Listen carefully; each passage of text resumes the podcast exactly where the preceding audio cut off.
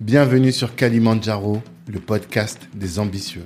Je suis Tanguy de Bangui, cofondateur de Black Network, le réseau des assoiffés de réussite. Le but de ce podcast est de vous inspirer en vous montrant des personnes ordinaires qui se donnent les moyens de réaliser des choses extraordinaires. Tous les vendredis, on dissèque le parcours d'un ou d'une invitée pour découvrir les stratégies qu'il ou elle utilise pour atteindre ses objectifs. Prenez place, c'est parti. Ce podcast est soutenu par le cabinet de gestion de patrimoine Banou Conseil. Vous êtes salarié et projeté de lancer un business, faites appel à Banou Conseil et ils vous aideront à trouver un bon bien et surtout à sécuriser votre patrimoine avant de vous d'entreprendre, c'est important. Si vous êtes déjà entrepreneur et que vous avez du mal à acquérir un appartement que les banques vous rejettent, faites aussi appel à Banou. Ils vous aideront à constituer un dossier solide.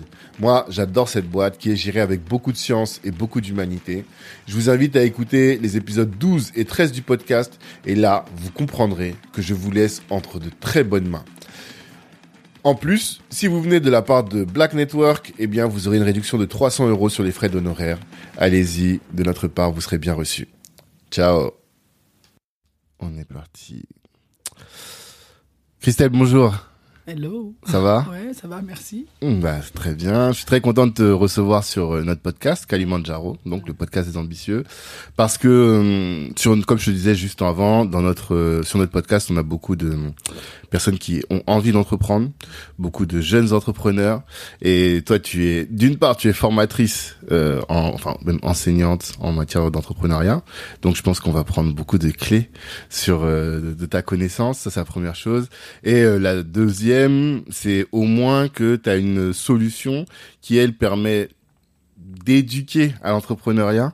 Et euh, l'idée c'est de comprendre un peu ce que c'est comment ça fonctionne comment tu as monté cette boîte toi qui étais juriste qui a migré vers un peu comme moi vers ce monde-là de l'entrepreneuriat et toi plus précisément dans la tech. Donc voilà on va j'ai envie de de prendre tout ton savoir, de ressortir de là avec une bonne un partie. peu un peu. Mais l'avantage avec le- la connaissance, tu sais, c'est qu'elle se partage, mais qu'on la garde, c'est ça. Donc, Ouais, euh, on ne s'appauvrit pas et au contraire, on va tous s'enrichir de, de ce podcast. Donc, je suis très content que tu sois là. Et la première question que je pose à tous mes invités, c'est celle de l'ambition. Euh, quelle est ton ambition? Le nom du podcast, c'est Kalimandjaro. Donc, quel est ce, ce point culminant là que tu souhaites gravir, que tu souhaites atteindre avec tout ce que tu fais? Tu m'avais pas prévenu de cette Oui, j'ai oublié de te prévenir. Euh, Mais normalement, non, si tu écoutes le, podcast, tu sais déjà Ouais, qu'on fait ça. C'est vrai, j'ai honte. non, c'est pas grave. Euh, non, ce qui est drôle dans le fait que tu commences par cette question, c'est que c'est quelque chose sur lequel j'ai décidé de travailler moi personnellement. Tu vois, comme quoi on peut enseigner, euh, essayer d'apporter aux autres, et ben, on a soit aussi besoin d'aide. Mhm. Et, euh, et, euh, et 2023 est l'année où je me suis dit qu'il fallait que j'assume pleinement mon ambition. Alors tu vois, tu me tu la porte pour la déclaration C'est ouverte ça, publique. la direct, on va tomber coup, dedans. Je m'engage. Euh, mon ambition, c'est véritablement euh, d'essayer d'avoir le, le maximum d'impact. Euh, et quand je dis impact, c'est que euh, aujourd'hui, je suis du côté business pur, Mhm. euh, mais euh, je tends de plus en plus à hum, comment dire à toucher un peu à l'institutionnel, et, euh, et j'ai envie de, de déployer euh, des écosystèmes euh, Mhm. qui permettent d'impacter le maximum de, de personnes et de faire de l'entrepreneuriat véritablement un outil d'indépendantisation économique. Parce que ce en quoi je T'as crois, sorti une grosse phrase. ouais, De l'entrepreneuriat, et je crois que ça va être le titre du podcast. Faire de l'entrepreneuriat un outil d'indépendantisation économique. Économique. C'est-à-dire, C'est-à-dire qu'aujourd'hui, la- au croisement de, de- de tous les mots euh, que l'on peut retrouver, hein, et quelles que soient les communautés, dans la nôtre en particulier, Mhm, euh, la question de l'argent est, Mm. un- est une question centrale. Elle, est peut être la solution à beaucoup de mots, elle Mhm. peut être le moyen euh, de beaucoup de réalisations, et, euh, et c'est aussi euh, souvent le premier obstacle.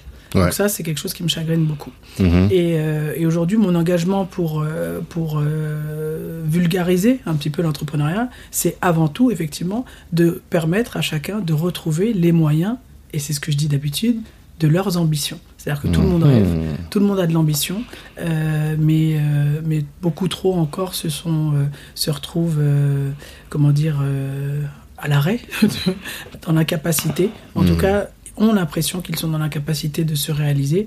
Et moi, c'est ce que je, c'est ce que je travaille à, faire aujourd'hui.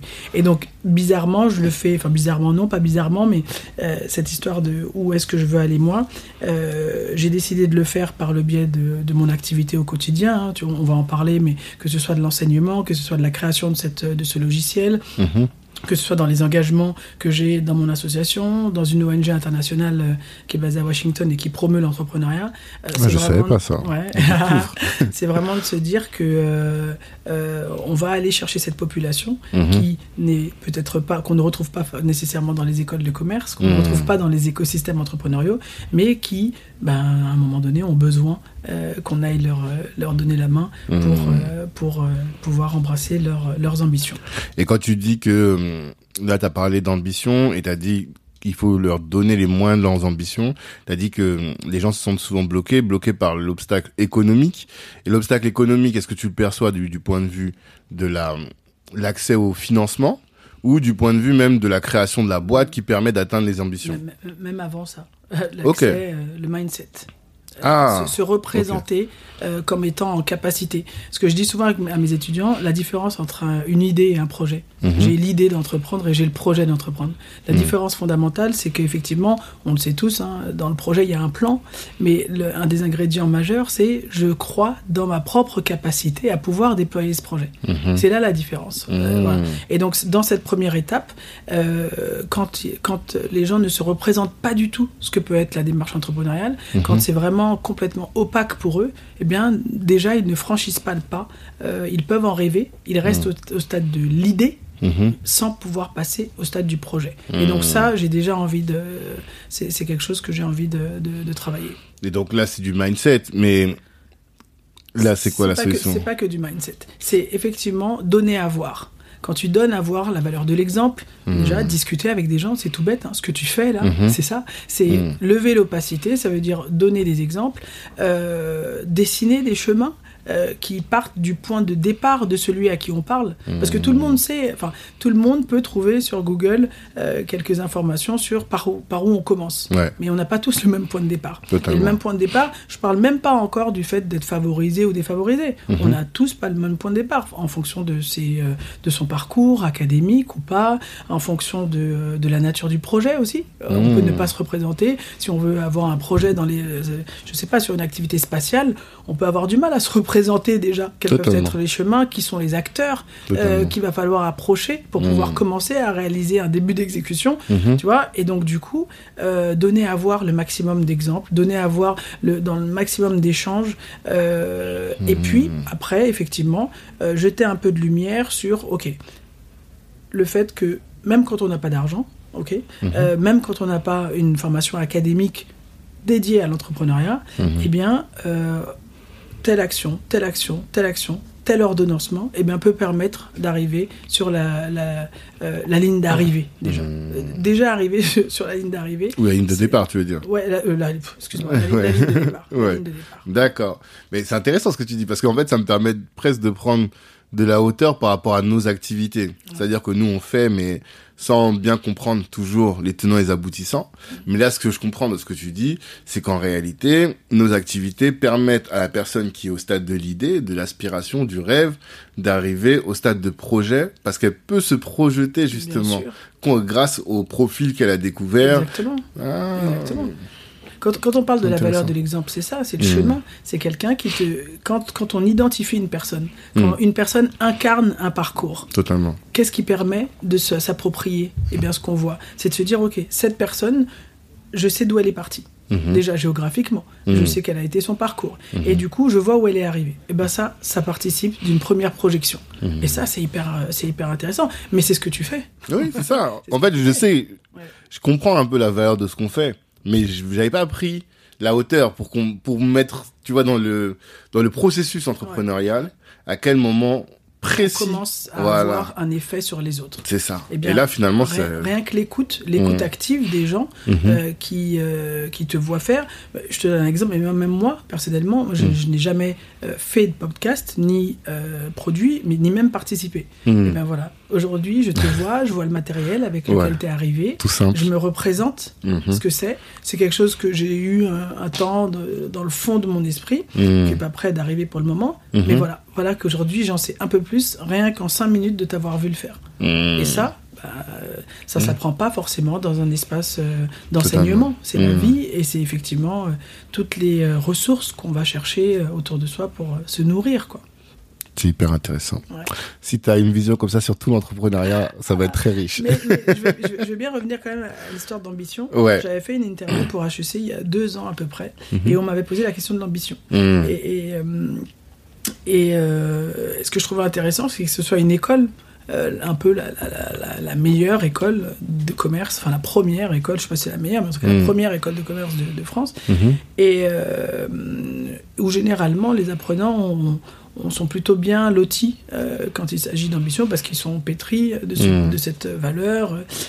Euh, et euh, et dans, dans le déroulé des échanges, euh, ce que j'avais dit qui avait un peu surpris et qui était un peu polémique, mais je veux bien avoir ton avis là-dessus, Ouais. c'était que je, dis- je- je faisais à un moment donné la comparaison entre les écosystèmes, enfin les environnements anglo-saxons et français, Mhm. et, et je- j'ai expliqué que je considérais que l'un de nos l'un de nos freins en France, euh, c'est peut-être même ce, ce, comment dire ce slogan liberté, égalité, fraternité, Ah. l'égalité. Alors ça, ça va être, ça va être original tout ça.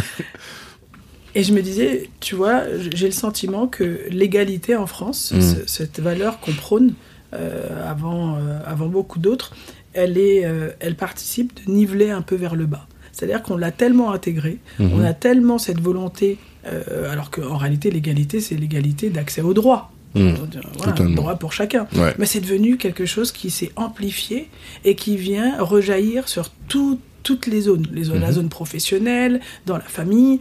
Et s'agissant de la question professionnelle, eh bien, on a l'impression que pour coexister ensemble, pour qu'on Mhm. soit bien, eh bien, il faut que tout le monde, à peu près, soit au même niveau. On Mhm. partage les mêmes ressources. On a ce principe de la solidarité, et dont je suis ravie. Mhm. Euh, je parle de la solidarité et de sécurité sociale. Mais du coup, ça s'est peut-être un peu trop diffusé, à mon goût. Mhm. Et qu'aujourd'hui, eh ben, ce que moi j'encourage, surtout la jeune génération, c'est de reprendre le droit eh bien, à reniveler et à, se, à soi-même vouloir se hisser au-dessus, peut-être, de, de la masse. On a le droit de vouloir plus que les autres. Et ça, Ah, je c'est un obstacle Mhm. dans le mindset de certains jeunes que je rencontre, Mhm. euh, euh, eh bien, on peut bah, parfois euh, se disqualifier ou ne pas se sentir légitime à vouloir s'élever au-dessus des autres. Soit par peur du jugement, je ne sais pas, soit par euh, on a l'impression que peut-être on rompt avec le groupe ou non, non, on a le droit. L'égalité, c'est l'égalité d'accès au droit. Après ça, en dehors de cette sphère-là, Il n'y a pas d'égalité. Eh ben, on peut construire, on peut construire son ascension. On a le droit. Franchement, c'est hyper intéressant. J'ai jamais pensé. Euh... J'ai pas d'avis comme ça à chaud. J'ai un petit Bah, je doute. m'attaque à un symbole, et c'est pour ça que. Ouais. Je. Mais déjà, alors déjà l'aspect, un truc sur lequel je te retiens totalement, enfin je te rejoins totalement plutôt, c'est de dire que l'égalité, c'est l'égalité d'accès au droit. Mm. Et que dans le reste, il n'y a pas nécessairement d'égalité, il y a peut-être euh, de l'équité plus que de l'égalité. Ça, c'est une première chose. Et de faire croire aux gens qu'il y a cette égalité dans le reste des, des dimensions de nos vies, c'est un mensonge. Après, je j'aurais jamais poussé la réflexion jusqu'à dire on a peur d'accéder à des hauts niveaux euh, dans les strates de la société, des hauts niveaux sociaux, parce qu'on a cette aspiration à rester égaux aux autres. C'est vrai que tu as peut-être aussi la peur de te détacher de ton groupe, La loyauté. la loyauté par rapport à ton groupe, exactement, c'est ça. Il y a beaucoup de, le sentiment de loyauté. Mhm. euh, euh, il existe. Il existe dans les familles. Ouais. Il existe dans les couples. Mhm. À force d'avoir accompagné beaucoup de porteurs de projets et moi-même euh, d'avoir expérimenté des, des choses, Mhm. euh, je me rends compte que bah, c'est un parent un peu invisible, c'est un- un- une variable un peu euh, dont on euh, dont on parle pas beaucoup mais qui existe. Et donc la loyauté dans le couple, elle peut parfois être un frein à ce que euh, Mm. l'un veuille se démarquer, l'un Ouais, veuille s'extraire. Surtout quand Ouais. c'est la femme, je pense. Mm. Non, c'est vrai. Je pense que c'est beaucoup parce que l'homme par nature enfin par nature non, par euh, l'éducation voilà, il est légitime à être celui qui va chercher avoir la réussite et va donc tirer le reste de la famille. Exactement. Mais euh, j'ai fait un épisode avec Daniel Yerso. Est-ce que tu connais Oui, Daniel Yerso oh, Ah, oui. ok, d'accord. Bon. Donc on avait parlé de ça avec Tu, Daniel. tu noteras, celui-là, je l'ai. Si tu l'as validé, c'est bon. c'est vrai. Et donc, même ici, hein, on était à la station, on parlait avec de, de levée de fonds, Mm. et il me disait qu'il avait beaucoup de problèmes avec les femmes, parce que quand elles lèvent des fonds, elles sont tirées vers le bas par leurs compagnons.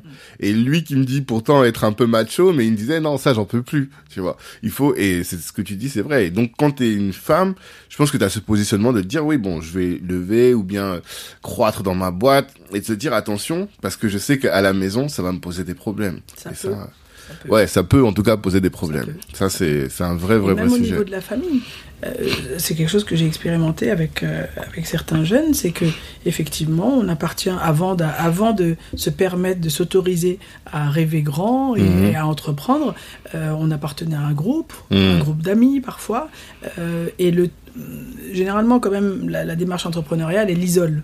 Ouais. Elle isole. Parce Totalement. que elle convoque tout ton temps, toutes tes ressources, euh, toutes tes pensées, et donc ça participe un petit peu de te détacher du reste du groupe. Ouais. Et ce groupe qui te voit non seulement te détacher, et ensuite après aller chercher une ascension qui t'éloignerait encore plus, Ouais. parce qu'on peut s'être éloigné horizontalement, mais ensuite, si on ajoute la verticale, Mhm. ça devient loin. Totalement. Non, Et ça, eh bien, c'est quelque chose qui. Euh, moi, je travaille avec des, des, des coachs en neurosciences. On a lancé un programme là en juillet dernier. Eh bien, curieusement, ça fait partie des variables qui sont remontées où les gens, eh bien, euh, j'irai pas jusqu'à euh, la censure, mais en tout cas se Se freine, quoi. freinent exactement. Se freinent. Ça, je suis là pour le coup, je suis tout à fait d'accord avec toi. Et euh, comment je l'avais matérialisé? Nous, on fait beaucoup de contenu sur le réseautage Mm. et sur l'importance d'appartenir à un réseau, à un écosystème.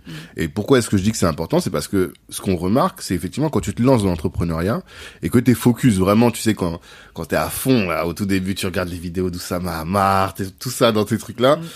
Eh bien, forcément, les gens avec qui tu avais l'habitude de discuter et qui te parlaient de foot, qui te parlaient de, de mode, qui te parlaient de sujets divers et variés, qui te, et qui, à partir d'un moment, tu as l'impression que ça te détourne de tes objectifs, Mm. ben forcément, tu vas créer une, ça va créer une distance. Et l'idée, c'est d'appartenir à une autre communauté d'entrepreneurs qui, elle, va te porter, avec laquelle tu vas partager les mêmes sujets. Et ça, c'est fondamental. Sinon, forcément, tu vas être isolé et tu vas pas pouvoir euh, te développer. Ouais, le, le, le- je- sais plus qui disait ça, mais quand tu, effectivement, si dans la salle, tu es celui qui brille le plus, Hmm. c'est qu'il est l'heure de, de bouger, quoi. Totalement. Totalement. Sinon, tu Totalement. continues, tu n'apprends plus. Donc, Mm. euh, et ça, euh, eh ben, il faut aider les gens à, à travailler sur ça et dire que c'est OK Mhm. euh, de quitter euh, son groupe pour la question professionnelle. Évidemment que le reste de la vie, euh, on peut continuer d'appartenir à ceux à qui on doit, même, j'ai envie de dire. important, ouais. Euh, je suis pas en train de cracher sur le- la loyauté, Mhm. mais par contre, euh, on n'a pas besoin d'être tous égaux pour coexister en harmonie. Totalement. C'est intéressant. Et faut, pour atteindre de hautes ambitions, il faut s'autoriser à ça. C'est ça Ouais. que tu veux dire surtout. Et c'est pas facile. Totalement. De toute Vraiment, façon, se, se- séparer de son groupe, c'est jamais facile. Parce qu'on a besoin d'eux, parce Exactement. qu'on a besoin de leur appui, on a besoin de leur soutien, C'est notre identité aussi. encouragement, bien Mm. sûr. Totalement. Donc c'est- un, un, un positionnement à trouver et qui peut mettre du temps. On est d'accord. On est d'accord. Donc on a passé un quart d'heure à parler de l'ambition. Maintenant, mais je pense que les gens comprennent un peu mieux euh, là où tu vas, Mm. cette notion d'impact, Mm. cette notion. Mais oui, attends quand même. Est-ce que tu as des KPI de qui permettraient de te dire voilà, là, je suis arrivé là où je voulais aller. Personnel, Oui. euh, Parce que tu as dit philosophiquement tu veux impacter, mais concrètement. concrètement, Mm.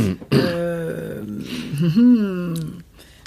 bah, dé- déjà quand je serai, euh, j'ai des, des- des objectifs en termes de, de nombre de clients Ouais. euh, pour, la, pour la solution. Mhm. Euh, ensuite, euh, Ah, tu veux pas nous les communiquer Ouais, ouais. Euh, écoute, si 2023, 2023 j'aimerais, allez, j'aimerais qu'on ait bien une cinquantaine d'écoles. Ok. Voilà. D'accord. donne école, euh, incubateur. Mhm. Ça serait notre objectif. Mhm. Euh, Qu'est-ce que je pourrais dire d'autre? Euh, J'aimerais être à l'international. Mhm. Et en fait, c'est un chemin qui, s'ouvre naturellement euh, depuis quelques temps là Mhm. et euh, que je m'autorisais pas parce que je m'étais, je sais pas, représenté qu'il fallait d'abord gagner tout le marché français, tout le marché, c'est ambitieux, mais En tout cas, être solide de- en France avant d'aller à Exactement. Et puis je me rends compte que euh, je suis quelqu'un qui saisit les opportunités là où elles sont, Mhm. euh, et qu'en plus j'ai envie de. Je suis pas focus objectif. Je suis. J'aime aussi le parcours. J'aime aussi les expériences que euh, que ce que Campus me permet de vivre aujourd'hui et, et les autres activités. Mhm. Et donc voilà. Donc je m'autorise aussi parce que ce que je disais juste avant, ça vaut aussi pour moi. Donc je m'autorise aussi aujourd'hui à être à l'international, à Mhm. aller chercher des clients, des partenaires, des nouvelles activités. Donc donc voilà. Euh, L'Afrique et, Mhm. euh, et le Moyen-Orient. D'accord. Voilà. Et les États-Unis, bien sûr. Ouais, on a vu Washington Ouais, a- déjà. Ouais, Washington, Washington. D'accord, on en reparlera. Et hum, pour les gens qui ne te connaissent pas, parce que moi je fonctionne de manière un peu anachronique, Ouais. d'abord l'ambition et ensuite la présentation. Parce qu'une fois que on voit où tu veux aller, on se dit, Hum, mais quelle est cette personne là qui a ce type d'ambition?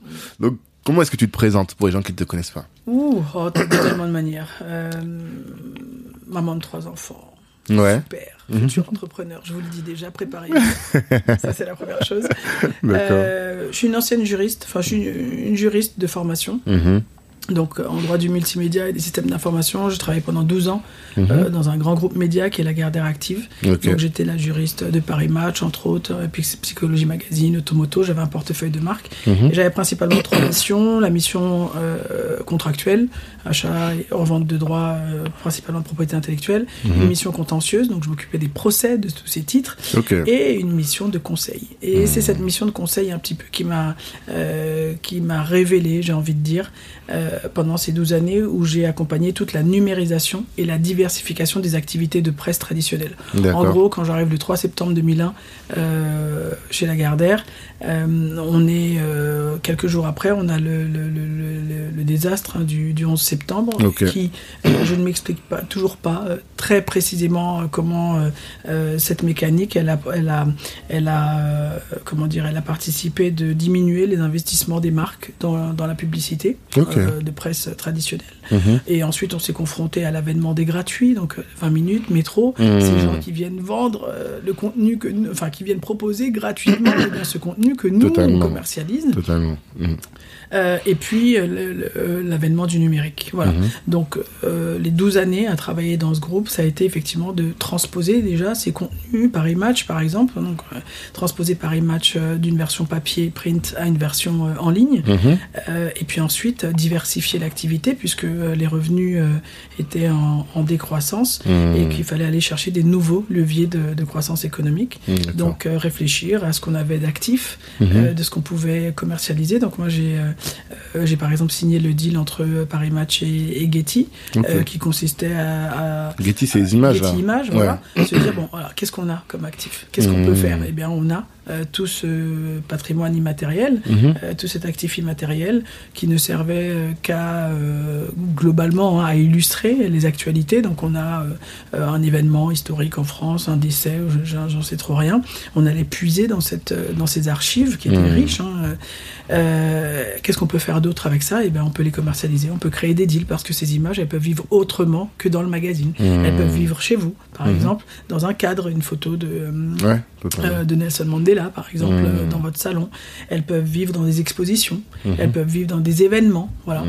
Euh, Et nous aussi, on peut capitaliser autour de la marque. Parce que dans les actifs immatériels, hein, euh, aujourd'hui, tous les, même les, les financiers s'accordent à, à dire que euh, 70% de la valorisation des entreprises Mhm. tiennent à leur capital immatériel. Ok? 70%. Les marques, La les- marque, la marque elle-même, c'est ça. brevets, mais la marque Mhm. elle-même, l'image de marque, les valeurs qui sont véhiculées par Ouais, l'entreprise. totalement. Donc du coup, euh, ça aussi, euh, on pouvait capitaliser autour de ces marques et créer des événements, la journée de la gentillesse par exemple. Enfin voilà, euh, je, je- je te sors des Vous avez fait comme ça Ouais, ouais, ouais. Mais toi, On quel est ça ton rôle D'accord, oui. Mais toi, quel est ton rôle Parce que toi, tu es juriste. Là, là, tu parles des choses d'un point de vue business et des opportunités business. J'étais bi- juriste, business partner. Ouais, voilà, le ça. juriste, vrai euh, en France, on a tendance à, à le considérer comme un diseur de loi. On Ouais. va dire c'est possible, c'est pas possible. Mhm. Euh, moi, je sais que j'ai était tout sauf ça. Euh, voilà. Euh, je, je me rappelle de, de mon ancien manager euh, qui me disait Christelle, tu ne me sécurises pas Mhm. parce que je disais oui à tous les projets. Voilà. Quel que soit le projet qui entre dans mon bureau, l'opérationnel qui à qui on a mis un défi, parce qu'il faut pas oublier que nous on est au- on est une fonction support. Mhm. On est au service de ceux qui doivent faire le business. Donc tu as des gens qui travaillent, qui travaillent à trouver des, des concevoir des projets Mhm. et ils ont besoin d'alliés.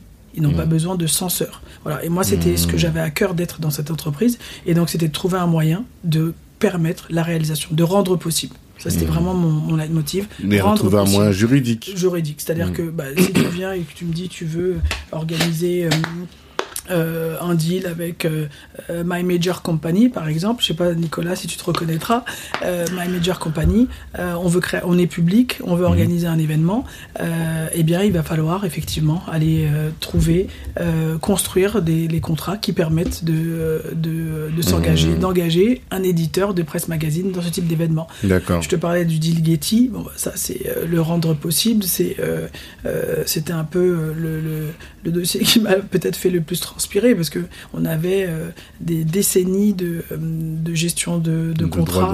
euh, voilà, avec des, des, des auteurs qui étaient décédés Mmh. parfois, avec des ayants droit euh, qu'il fallait recontacter Mmh. euh, pour pouvoir cleaner les droits et permettre ce deal. Voilà, dire oui, on va Mhm. le faire. Et maintenant, eh bien, quels que soient les obstacles juridiques qui vont se, se présenter, Ouais, eh ben, on va travailler. rôle. Quoi. Ok. Voilà. Ton rôle, c'est d'aller trouver, de lever les obstacles juridiques Exactement, qui auraient pu empêcher la réalisation du deal. Exactement.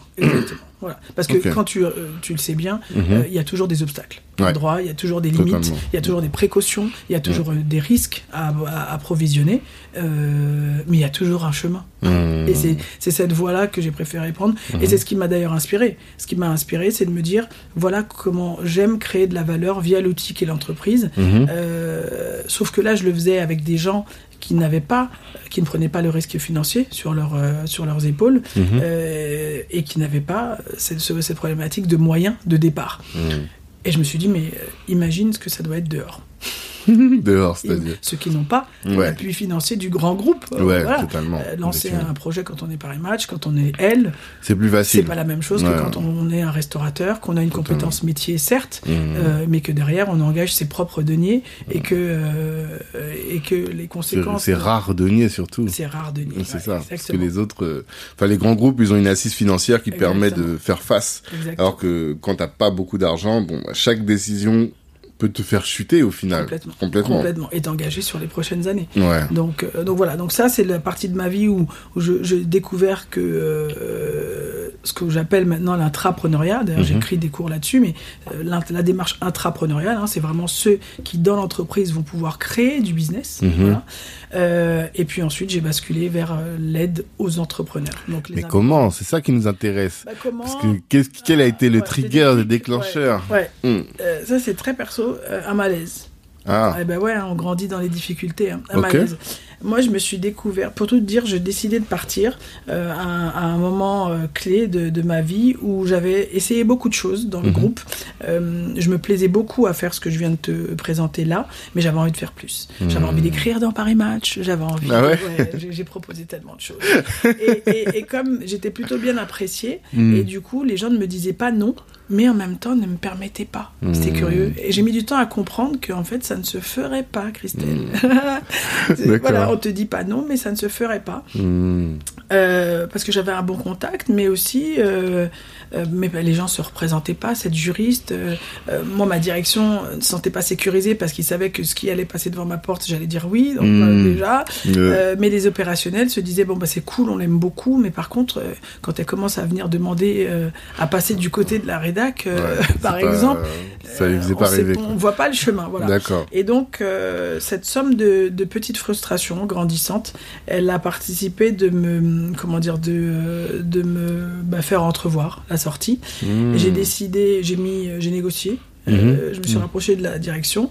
Euh, bon, c'est toujours plus euh, valorisant de dire, mais c'est vrai, j'ai eu du mal à obtenir l'accord Ouais. pour que je parte, donc ça c'est cool. Euh, en même temps, je comprends, hein, je faisais bien le boulot et c'est eux qui décidaient du salaire, donc Ouais. euh, tu m'étonnes qu'ils voilà, ils sont ça. contents. Mais moi, je trouvais plus le, je trouvais plus le kiff. Voilà. Hmm. Et euh, en tout cas, le kiff maximal. Ouais. Et, euh, et du coup, euh, j'ai décidé de, de refaire un executive MBA en stratégie économique internationale à Ok. Assas. D'accord. Et pendant ce MBA, je décide que mes travaux de, de recherche, de mémoire, je vais les faire sur une notion que je découvre et qui est mon, ma révélation, c'est la déviance.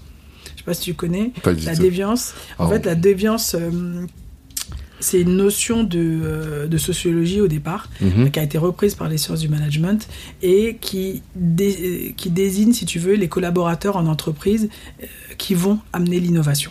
Mhm. Qui sont ceux qui sont capables eh bien, de faire changer euh, les choses dans, dans l'entreprise. Mais alors De- attends, parce que là tu vas, tu vas vite. Ah ouais. Avant ça, excuse-moi, hein, Ouais. mais MBA, pourquoi, euh, que comment, que lequel. Ah, je te dis, hein, En fait, quand t'as économique. quitté, t'avais pas d'idée précise de boîte. pas d'idée. Rien. pas Tu disais juste il fallait que tu quittes ce que tu faisais Voilà. et euh, que t'ailles vers une vie nouvelle entrepreneuriale tout de suite. Non. Ah, tu savais pas encore Non. euh, Il y avait les prémices, Mhm. mais c'était pas, c'était une idée, pas un projet. Ok. Tu vois? D'accord. Ouais. euh, je, je, en off voyais- qu'on en a parlé? Non, non, non.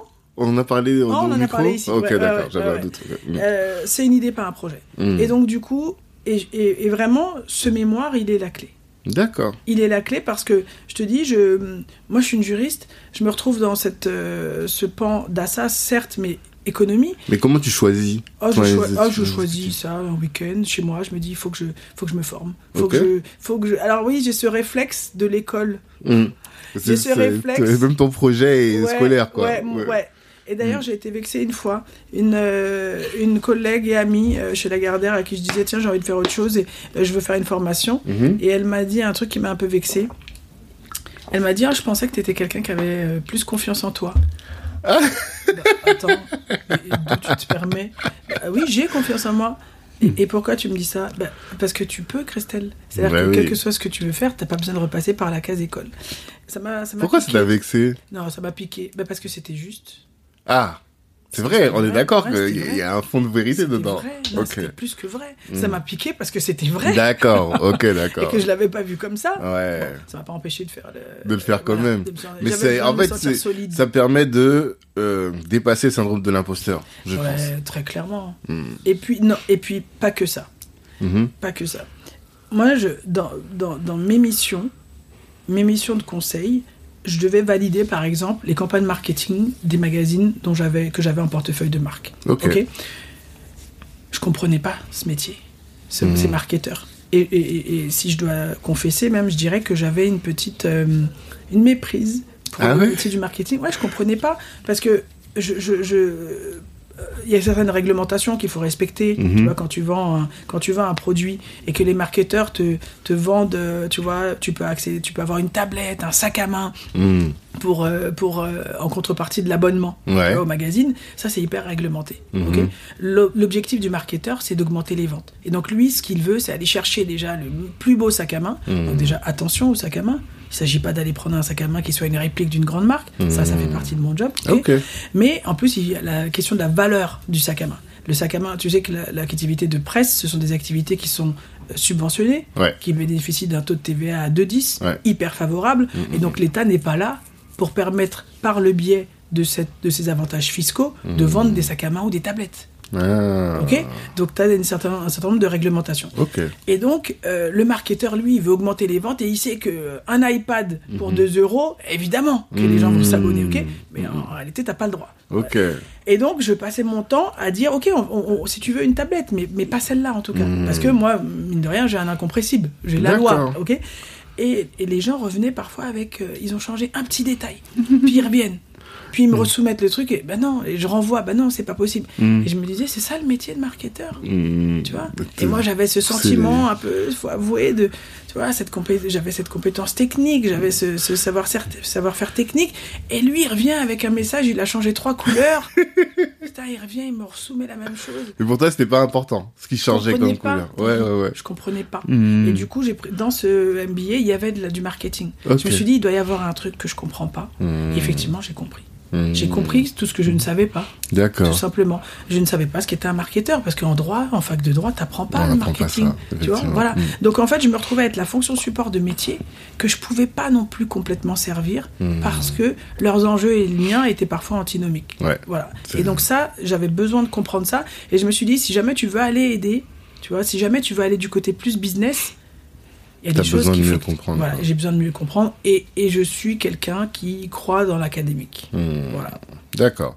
Et ça, je comprends. Et comment t'as choisi entre... Parce qu'il y a plein d'exécutifs Oh, MBA. J'ai choisi parce que je travaillais et que eux, euh, c'était euh, le vendredi, le samedi, sur mon temps, en partie sur mon Ah, temps. c'était en, complément. ouais, ouais, en ok. D'accord, je croyais que t'avais quitté. Ah non, non, non, je l'ai fait, je l'ai fait, j'ai commencé en même temps. D'accord. J'ai commencé en même temps, j'ai négocié mon j'ai tout fait en même temps. Hmm. C'était un petit moyen aussi pour euh, donner à voir à ma direction que, quelle que soit leur décision, j'allais aller vers cette Ouais, direction. c'était un vrai projet. C'était Ouais, pas quelque vrai chose projet. de... ouais. Ça devenait un projet. quoi. Mm. ça devenait un projet par Mm. cette première action, par cette Mm. première pierre qui était posée de dire ok, je vais aller chercher euh, ce qui d'apparence me manque et c'est pas ce n'était pas que d'apparence, c'était Ouais, vrai, ouais. ça me manquait euh, et je vais poser le premier pavé de, du chemin d'après. Ok. Donc, executive MBA, qu'est-ce que tu apprends Oh. là-bas? Avant la question de la déviance, mais qu'est-ce que t'as Qu'est-ce que en quoi est-ce que tu es ressorti grandi de ce executive MBA J'ai appris, euh, c'est tout bête, mais déjà j'ai appris qu'il n'y avait pas tant de choses que ça que je connaissais pas. Ah, Tu vois ça l'exemple c'est important. ouais. les gens qui ont partagé ma promo, tu Mhm. vois, les voir, voir leur parcours bancaire, euh, retail. euh, alors il y avait beaucoup de financiers. Mhm. Euh, déjà, je me rends compte que, euh, ouais, ce que je projette en tout cas, Mhm. parce que c'est très intime, hein, ton, ton idée. Au Ouais. départ, il n'y a que toi qui le sais. Tu Mhm. paves petit à petit de, de plusieurs pierres, mais en tout cas, c'est très intime. Et Mhm. là, tu vois des gens déjà qui partagent la même, euh, la même trajectoire et tu te dis, ok, voilà, eux, ils partent de ça. Et Mhm. quand on se présente, ils veulent aller là. Ouais, je me représente et je me dis, bah moi aussi, en fait. Mhm. C'est légitime, c'est tout con, mais c'est important. Ensuite, euh, j'ai des matières. euh, alors, il y a des matières de droit où bah, bah, voilà, j'apprends pas particulièrement grand chose, Mhm. mais j'ai une matière en particulier, la, j'ai de la géostratégie, Mhm. voilà, euh, avec un, un chef général des armées euh, qui, Ah nous ouais, fait faire, c'est qui nous fait faire des exercices, des wargames. Mhm. Euh, voilà, Daniel Hervouet, euh, qui est aussi un éditeur, voilà, qui, qui, qui, va, qui va, ça va aussi compter dans, dans la suite du parcours. Mhm. Et, et j'apprends ce que c'est que d'être dans cette posture solitaire de l'entrepreneur, parce que dans les business games qu'on fait, dans ces war games qu'on fait, eh bien, on nous fait incarner, on nous pose des, des- des projets, hein, des, euh, des sujets, des thématiques, et ensuite on nous oblige à incarner ce projet. Donc les membres de l'équipe, euh, un, un- un de nos projets, c'était euh, le pétrole au Nigeria. Voilà. Mhm. Comment faire pour que euh, euh, euh, pour que. euh, quel était le sujet déjà? Je me souviens plus exactement. Je me souviens que c'est de la thématique, c'était le pétrole au Nigeria. Mhm. Et en fait, on devait. on était 5-6 à peu près. On devait chacun. Faire un travail d'investigation, aller comprendre qui étaient les acteurs. Et une fois qu'on avait identifié ces acteurs, eh bien, on devait les incarner. On devait chacun choisir d'incarner. Et derrière, on avait un objectif. Et Mhm. chacun doit euh, finalement construire, fomenter une stratégie euh, en connaissant la position de l'autre, en Mhm. se représentant, en, deux, en essayant de deviner quelle serait la stratégie de l'autre euh, pour que lui-même atteigne ses objectifs. Et Mhm. donc ça, ça nous ça nous mettait dans des, euh, des postures de confrontation euh, qui nous ont fait passer des nuits blanches, qui m'ont Ah fait ouais pleurer, ouais, je me rappelle. Ah Ouais, ouais. Bah, la nuit blanche, le travail, Mhm. euh, et, et les personnalités se révèlent. Euh, voilà, donc quand vraiment les gens se prennent au jeu, et ben Mhm. celui qui incarne le méchant devient méchant. Ah ouais. Celui qui veut gagner À tout prix. cherche à gagner. Et, et derrière, ça reste quand même un exercice pédagogique où Mhm. on doit retrouver le consensus à la fin, ne serait-ce que pour restituer le devoir. Bah oui. Tu vois? Et donc, on passe par plusieurs chemins. Ça, ça m'a Mhm. beaucoup, beaucoup, beaucoup marqué. Et d'ailleurs, j'ai conçu euh, un, un- Un jeu un- aussi. un jeu, ouais, dans cet esprit-là parce que je me suis rendu compte à quel point. Euh, encore une fois, la valeur de l'exemple, incarner quelque chose, se Mhm. mettre véritablement dans, dans, dans une, dans une position, dans une posture, Mhm. euh, ça permet d'accélérer euh, Mhm. l'acquisition des connaissances. Putain, ça Voilà. donne envie. Quand je t'écoute là, je dis ça donne envie. Ah, Parce que non, finalement, c'était quoi? C'était un master en stratégie, c'est ça, Stratégie économique internationale. Ah ouais. Ouais. Et le but derrière, c'est de devenir quoi? Dirigeant d'entreprise ou Le- entrepreneur? Le but, Qu'est-ce qu'ils font tes, co- tes collègues de promo? Certains ont entrepris, beaucoup ont entrepris, Ouais. euh, certains sont En free- enfin, je veux dire en dirigeant ou pas en, tant que. entreprise, entreprise. Ouais, vraiment, ils ont créé leur boîte, Ils ont créé leur boîte. Ok, ouais, ouais, d'accord. ouais, ouais. Hmm. Il y en a une qui a fait une, qui a une boîte dans, dans la défense. Je sais pas si ça Hmm. si ce professeur-là l'a beaucoup influencé. Ouais. Euh, Il y en a qu'on- qui se sont spécialisés dans l'import-export de mémoire. J'ai pas gardé contact avec tout le monde. Il y en a une qui a entrepris. Hmm. C'est dommage, le réseau, c'est Ouais, important. c'est vrai. C'est vrai, c'est vrai.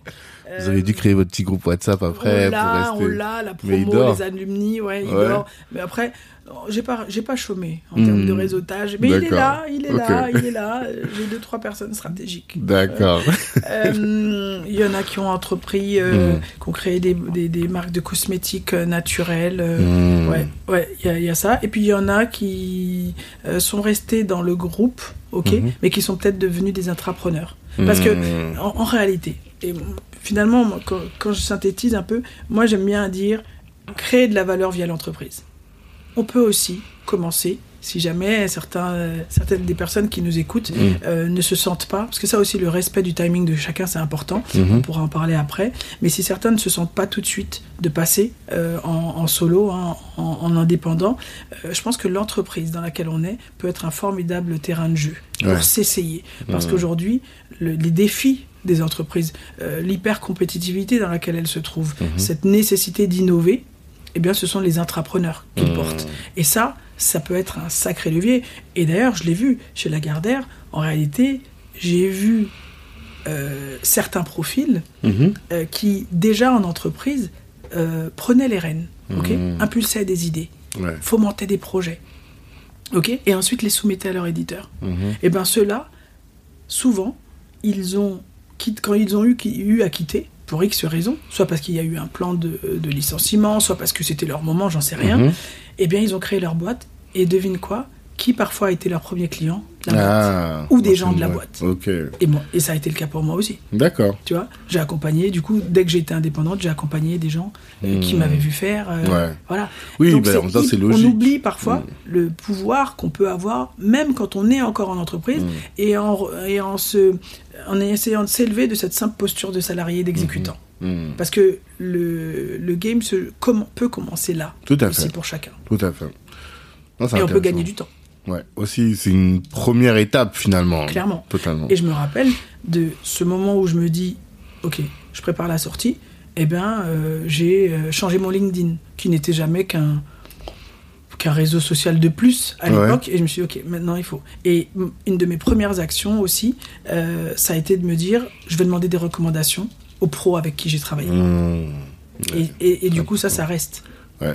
Les gens n'y pensent pas, ça. Ah ben, Ouais. une des premières actions que j'ai faites. D'accord. Ok, je, je vais commencer à partir. Il faut Mhm. que je prépare la sortie. Mhm. Il y avait effectivement cette question de formation. Il y avait, ok, euh, quels environnements, euh, Mhm. dans quels environnements je m'imagine aller et de qui j'ai besoin, Mhm. euh, de qui je connais déjà et Ouais. de qui j'ai besoin pour m'aider à passer déjà ce, ce truc-là. Ouais, mais que ce réseau il soit visible. Je l'avais Mhm. déjà le réseau. Ouais. Et il fallait qu'il soit visible. Oui. Et la recommandation, c'était C'est un moyen passage de- obligé. Et LinkedIn, tu y étais déjà depuis longtemps? Oui. Mais tu faisais rien, quoi. Non. Je te dis, Hmm. c'est mon LinkedIn, mon Facebook, euh, kiff kiff. Ouais. en termes d'usage, oui. tu vois, euh, Hmm. ça a changé à Hmm. compter de ce, ce moment-là. D'accord. Et euh, alors, la déviance. Ah, la déviance. On y revient. La déviance, bah, il faut, euh, tu, tu fais ce, ce master, enfin ce, cet executive MBA. Mhm. Il faut trouver un sujet de mémoire. Mhm. Et puis dans mes lectures, voilà, un jour je tombe là-dessus et révélation. Mhm. Euh, je ne sais plus comment je tombe là-dessus, mais je tombe là-dessus et j'apprends que cette notion de sociologie au départ qui sert malheureusement, et ça ça me parlait, à désigner euh, ceux qui euh, sont en marge de la société, hein, euh, clairement les voleurs, les violeurs, les meurtriers, hein, les Ouais. Mhm. a été reprise par les sciences du management. Il me semble que c'est l'école de Chicago, Mhm. donc c'est des mouvements de pensée hein, aux États-Unis, d'université, reprise par les sciences du management pour désigner finalement eh bien, ces collaborateurs qui, par le fait qu'ils ne vont pas respecter les process de l'entreprise, Mhm. qu'ils vont bah, justement s'autoriser à, à ne pas respecter ce corpus de règles, qui vont euh, essayer des nouvelles choses, Mhm. qui vont s'affranchir de, euh, des traditions, des Mhm. usages même euh, de, l'organisation, entreprise au sens organisation, eh bien voilà que ce sont eux qui sont les leviers de croissance. Voilà que ce sont eux qui sont les seuls capables d'amener l'innovation. Mmh. Parce que l'innovation, c'est certain- certainement pas en répétant ce que l'entreprise a toujours fait, Totalement, en étant le bon élève qui Mmh. maintient le cap Mmh. euh, que, que l'entreprise va pouvoir se renouveler. Et euh, aujourd'hui, il n'y a pas vraiment d'entreprise qui n'a pas besoin de se renouveler. hein, Non. Euh, que Ça va tellement vite, Voilà, même une boulangerie aujourd'hui, Ouais, ouais. elle, elle, elle est de plus en plus appelée à développer des concepts, avoir ses pains, sa différenciation. Et donc ça, euh, je me suis dit, ok. Déjà, je me suis reconnu Mhm. dans cette notion. De déviante Ouais. Ah ouais Ouais, bah, t'as déjà vu des juristes, toi, qui demandent à écrire dans le magazine? Oui, c'est vrai. Euh, En tout cas, chez Non, en moi. fait, parce que le terme déviant est tellement péjoratif. Déviance positive. Voilà, c'est pour ça. C'est devenu, la- Mm. la- l'apport des sciences du management, c'est devenu la déviance positive. Ouais. Et la déviance positive, bah, tout d'un coup, tu, on comprend rapidement que ça, partie, ça valorise finalement Mm. ces profils. Mhm. Euh, et en fait, l'histoire veut que cette notion de déviance, elle vient du fait qu'un couple, euh, un couple d'Américains euh, qui devait, euh, qui luttait contre la famine dans le monde, voilà, euh, qui s'était rendu, alors j'ai des problèmes de mémoire, mais dans un dans un pays qui devait aider une, certaine population à lutter contre la famine. Mhm. Eh bien, il, comment dire, cette population disposait d'une ressource à côté, qui était Mhm. les crevettes, mais ça ne fait- la crevette ne faisait pas partie de leur régime alimentaire. Mhm. Et donc, ces gens mouraient parce qu'ils ne connaissaient pas et parce qu'ils n'avaient pas voulu changer. Enfin, pas voulu. Ils Ouais, ça- n'avaient pas essayé le Mhm. changement. Et donc, ce couple a introduit la crevette dans l'alimentation de cette population Mhm. et euh, l'histoire raconte que ça les a sortis de la famine. Et donc, du tu vois, cette, cette notion de dévier, de Mhm. changer de trajectoire, de changer de chemin, et cette déviance positive. Mhm. Et ouais, je me reconnais, je me reconnais, et je me dis, bah oui, moi j'ai envie de. Moi, quand on me, soumet- quand on me soumettait les campagnes Mhm. de marketing, les fameuses, euh, effectivement, je me positionnais sur la question du juridique, mais Mhm. j'avais envie de dire, mais d'ailleurs, changez, mettez une autre couleur, faites, un- faites comme ci, faites comme ça, mais ça, En ce n'était pas une parole qui Ouais. pouvait être entendue. Ça, ça m'a frustré. Et oh, quand je discute avec les juristes, parce que souvent quand on se retrouve, on commence à parler. En tout cas, les juristes qui ont fait le switch dans l'entrepreneuriat, Ouais. ils m'expliquent ça. Ils me disent que, en fait, notre problème à nous les juristes, c'est qu'on est trop dans le cadre. Mm. La loi dit ça, et donc on, on impose des cadres à tout le monde presque. sûr Et même on met tout le monde dans des cases. Voilà, toi t'es plus de ce type-là. Plus... Et ce qui est très difficile après pour pouvoir euh, bah, créer, parce qu'il faut, comme dirait l'autre, euh, penser en dehors de la, la, la, de la box là, Mhm, tu vois. mhm. Et donc toi, t'avais toujours finalement, malgré ton profil de juriste, cette capacité ou cette appétence à sortir du cadre. Et donc quand t'as le- vu ça, ça a fait miroir avec euh, ce que tu pensais être, et c'est donc pour ça que tu Clairement, tu clairement. t'es investi J'ai toujours eu ce réflexe, enfin ce réflexe, cette, ce- cette propension naturelle Mhm. à voir au-delà de la question qui m'est posée. Voilà. Mais il y a aussi un autre truc, c'est que le juriste, s'il y en a qui nous écoutent, il y a aussi un truc que je, je- qui m'a toujours euh, porté. Mhm. C'est que, certes, on est une fonction support, Mhm. hiérarchiquement, on est sous ceux que l'on conseille, mais à un moment donné, c'est ta voix qui. C'est une position qui est assez particulière et il faut savoir en jouer.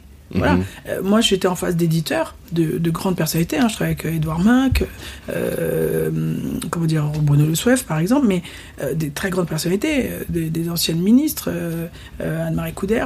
Mais ce sont des gens qui, à un moment donné, pour prendre une décision, s'appuient Mhm. sur ton analyse. Ouais, forcément. Ça, euh, c'est pas suffisamment valorisé. Voilà. Et cette analyse, elle peut pas être que si on a vraiment une conscience de l'enjeu euh, et de, le- de comment dire de la place Mhm. euh, de notre euh, de notre analyse et de notre conseil, elle peut pas être strictement euh, réduite à la question du juridique en réalité. Un projet, un projet d'entreprise, un projet business, Mhm. c'est bien, enfin ça, ça, ça a des euh, comment dire, ça a un, un rayonnement qui Ouais, déborde du du cadre, juridique. voilà, du juridique. Et ça, euh, eh bien, quand on, quand on s'autorise, j'aime Mhm. bien ce verbe, vraisemblablement, Mhm. mais quand on s'auto- on s'autorise à regarder, à regarder, pardon, au-delà de la question qui nous est posée, eh bien, on peut voir tous les aspects, toutes les dimensions dans lesquelles on peut, euh, on peut amener. Je te donne un, un- un autre exemple, mais même sur la marque, l'image de marque, allez, Mhm. la charte graphique. Bah, effectivement, on te demande de faire attention à ce que cette charte graphique qu'on est en train d'adopter pour un nouveau projet, elle Mhm. ne soit pas trop ressemblante avec euh, une autre. celle d'un concurrent, Ouais, pour ouais. éviter qu'on se prenne soit un, un procès en contrefaçon ou en parasitisme ou concurrence déloyale.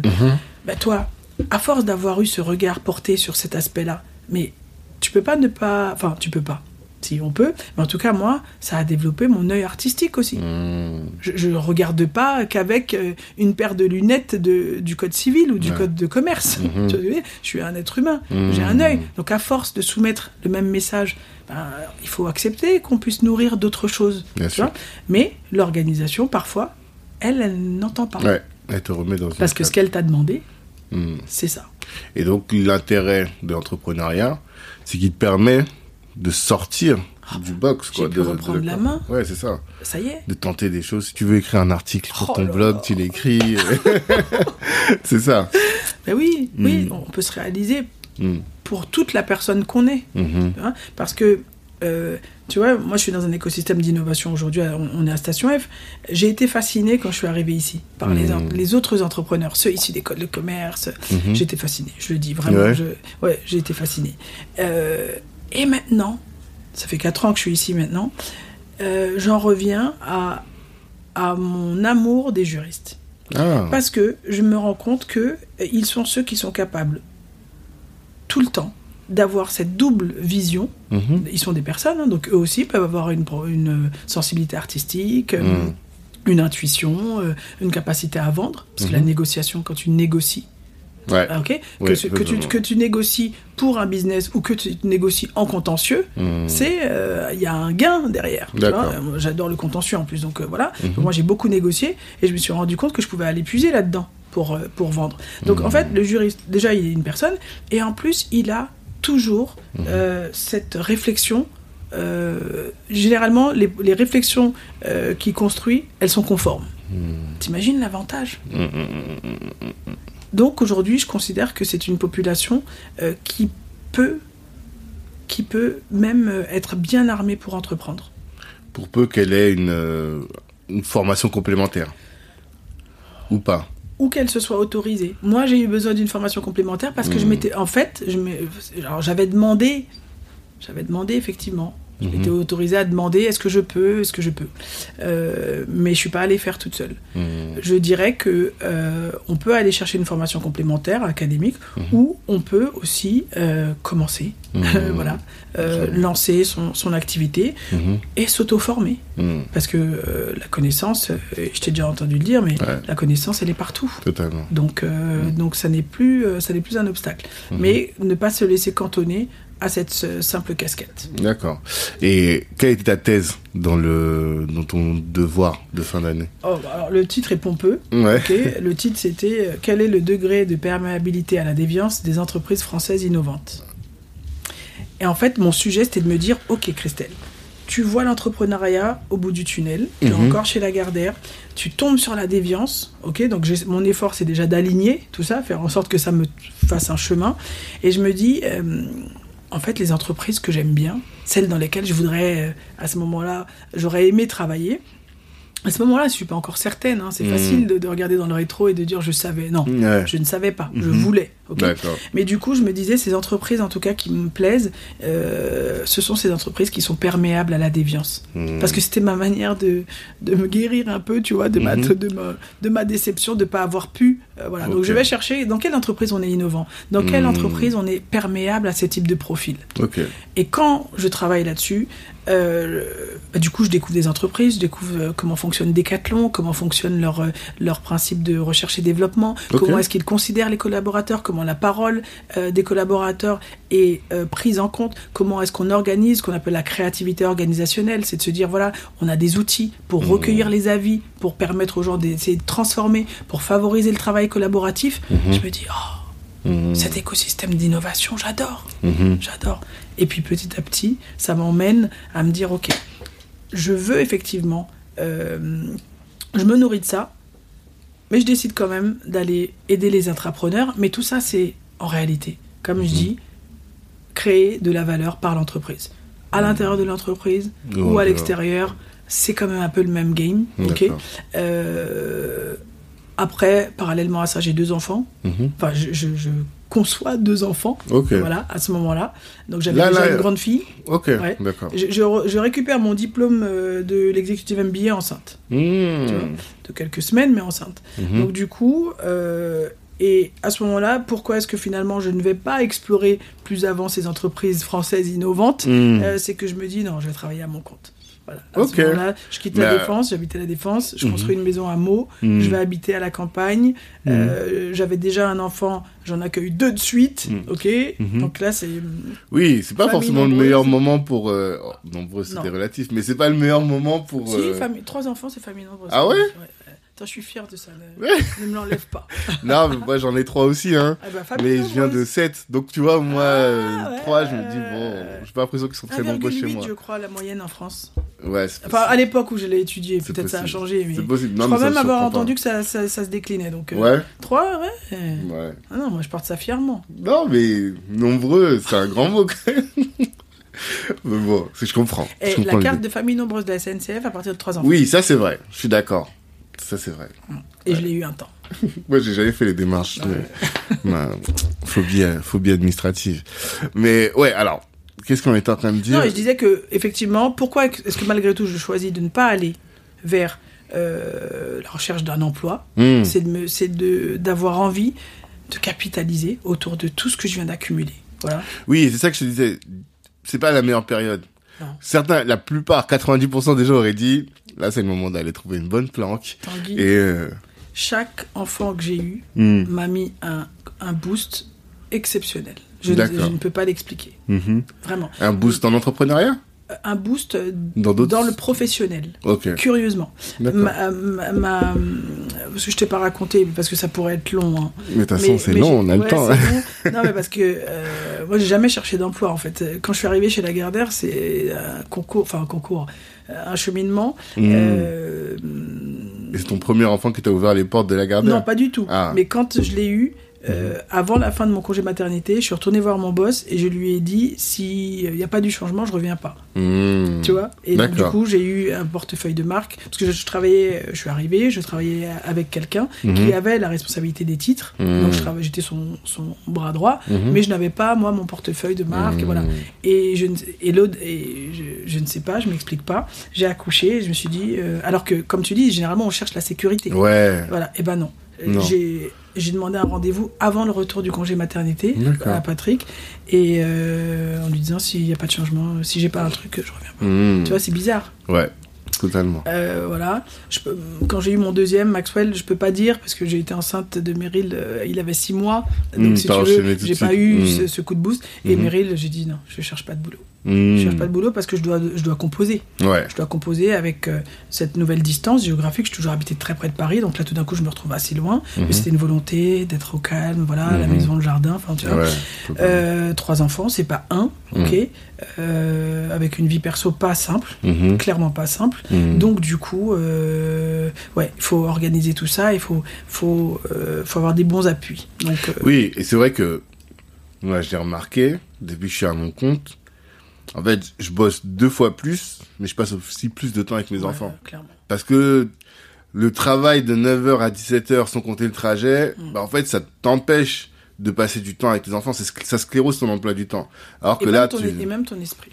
Ah, Même ton... Ben ouais, parce que du coup, le, le, le, le timing dans lequel t'es euh, pas en, en course vers quelque chose, mhm. t'es pas en train de produire quelque chose, euh, c'est c'est dans, les- c'est dans les intermoments qu'on peut construire euh, du changement. Mhm. Tu vois ce que je veux dire? Si t'as pas Qu'est-ce que d'intermoment... Bah, les, les, les moments où, par exemple, euh, à la, quand je travaille à la maison, Hmm. euh, alors tu me diras, les, dans les transports, tout dépend de quel type de transport tu prends, parce que quand t'es vraiment la, la, la tête Oui, contre la métro, porte, tu réfléchis à rien, Ouais, ok? ouais.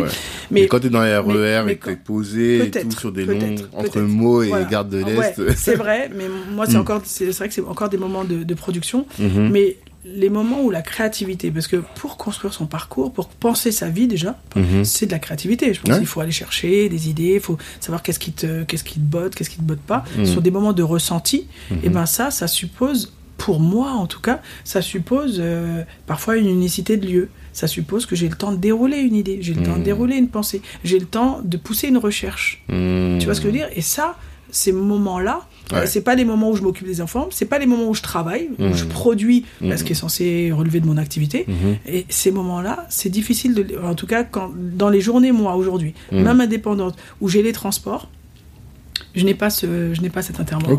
Tu vois ce que je veux dire?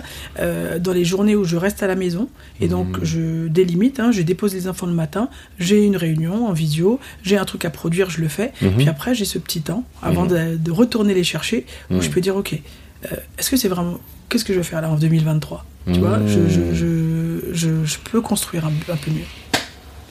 C'est hyper intéressant. Mais peut-être que tout le monde n'est pas pareil. Il y a des gens qui vont te dire, je lis pendant les transports, par exemple. Ouais, beaucoup. Bon, tu vois, ça c'est encore un moment d'occupation. Ouais. Parce que le moment est tellement désagréable que tu l'occupes. Mhm. Tu le rentabilises. Moi, je rentabilise les transports.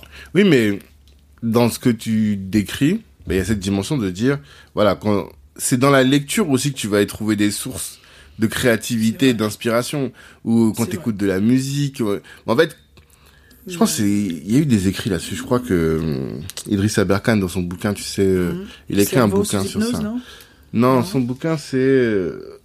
En fait, il parle beaucoup d'ergonomie euh, intellectuelle et de la capacité à appréhender les choses, Ah tu vois. Et le fait que ton cerveau continue à tourner, tu vois, l'effet Eureka. Mm. Mais en fait, c'est que ton cerveau continue à tourner quand tu es sur des tâches qui sont pas... euh, qui ne nécessitent pas de la réflexion. Oui. Quand tu fais la vaisselle, quand tu te brosses les dents, quand tu te rases. Oui, Mm. Il y, a des- il y a un processus Mm. continu, je suis Mhm. d'accord. Mais ce moment vraiment où, euh, où on peut transformer, Mhm. transformer la réflexion en, et, et- et finir par se dire ça doit découler sur cette action, Mm. Moi je, je, euh, je pense qu'il faut, fa- il faut essayer au maximum d'avoir des moments dédiés à ça, Mm. en pleine conscience. Parce que la conscience, elle est utile pour euh, euh, juger est-ce que c'est le bon moment, est-ce que c'est pas le bon moment, est-ce que la prise de risque, par exemple pour les gens qui veulent se lancer, est-ce que la prise de risque, elle est, euh, elle est opportune ou pas? Euh, Je crois qu'il faut avoir des moments dédiés quand même. Bien sûr qu'on est, qu'on réfléchit tout le temps, bien sûr, mais il y a des moments clés. Et le moment de passage à l'action entre je, je, je, je sais pas, je suis salarié, je veux me mettre à mon compte, Mhm. ou alors je suis au chômage et je vais arrêter de chercher. Et voilà, ça, à mon sens, cette euh, réflexion, elle doit se construire, on doit aller puiser, euh, on doit trouver des exemples, on doit se voir se dessiner le chemin, Mm. euh, on doit savoir, bah, ok, par quoi ça commence, où est-ce que je vais demain? Si, si on est le week-end, euh, où est-ce que je vais demain? Est-ce que je m'inscris à un salon? Tu Mhm. parles des livres, c'est vrai, moi, Campus, je l'ai écrit après la, deux lectures. Ah, lesquels Tu, Tu te souviens Ah ouais, je me souviens. J'ai fait l'erreur de Ouais, demander, ouais, non, ouais, non, tu fais- bon tu Non, parce que comme tu l'as dit tout à l'heure... Je, suis nulle dans les refs, mais ouais. Non, je me souviens, euh, se transformer ou mourir, parce qu'en fait, je fais partie du jury, euh, j'ai fait partie plusieurs années du jury de lecture d'HEC. Ok. Ok, donc chaque année, il y a un prix, qui est le prix littéraire d'HEC, qui est décerné, Mmh. et euh, qui récompense un ouvrage business, voilà. Et Mmh. donc, moi, euh, j'avais à lire Se transformer ou mourir, qui est le bouquin de Jean-Louis Beffa, le président de Saint-Gobain. Ah, ok. Et ce Une bouquin- grosse industrie. Voilà. Et Mm. qui, ce bouquin parle de, euh, un, euh, les relations entre corporate et start-up. Mhm. Tu vois, ça en revient à mon histoire d'innovation, Mm. R&D, entreprise. Comment est-ce qu'on l'open innovation, tu vois, Mhm. cette collaboration qu'il y a entre les grands et les petits Mhm. et qui favorise l'innovation. Donc, on, et on parle beaucoup de ça et on parle de euh, la plateformisation des business. Ouais. Pour comment ça se fait que la food, l'éducation, Mm. le transport, les vacances, le divertissement, tous ces business se plateformisent. Tu vois venir un peu, Campus? Ouais, totalement.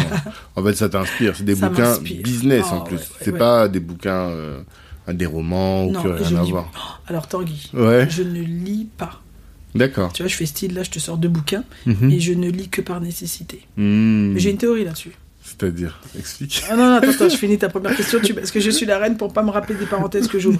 Et deuxième bouquin, L'entreprise du bonheur. C'est un, Ok. c'est un entrepreneur de, de l'incubateur HEC qui s'appelle Denis euh, Cohen, qui est le fondateur de Drop Contact. C'est une boîte Ok, que- je connais qui est super.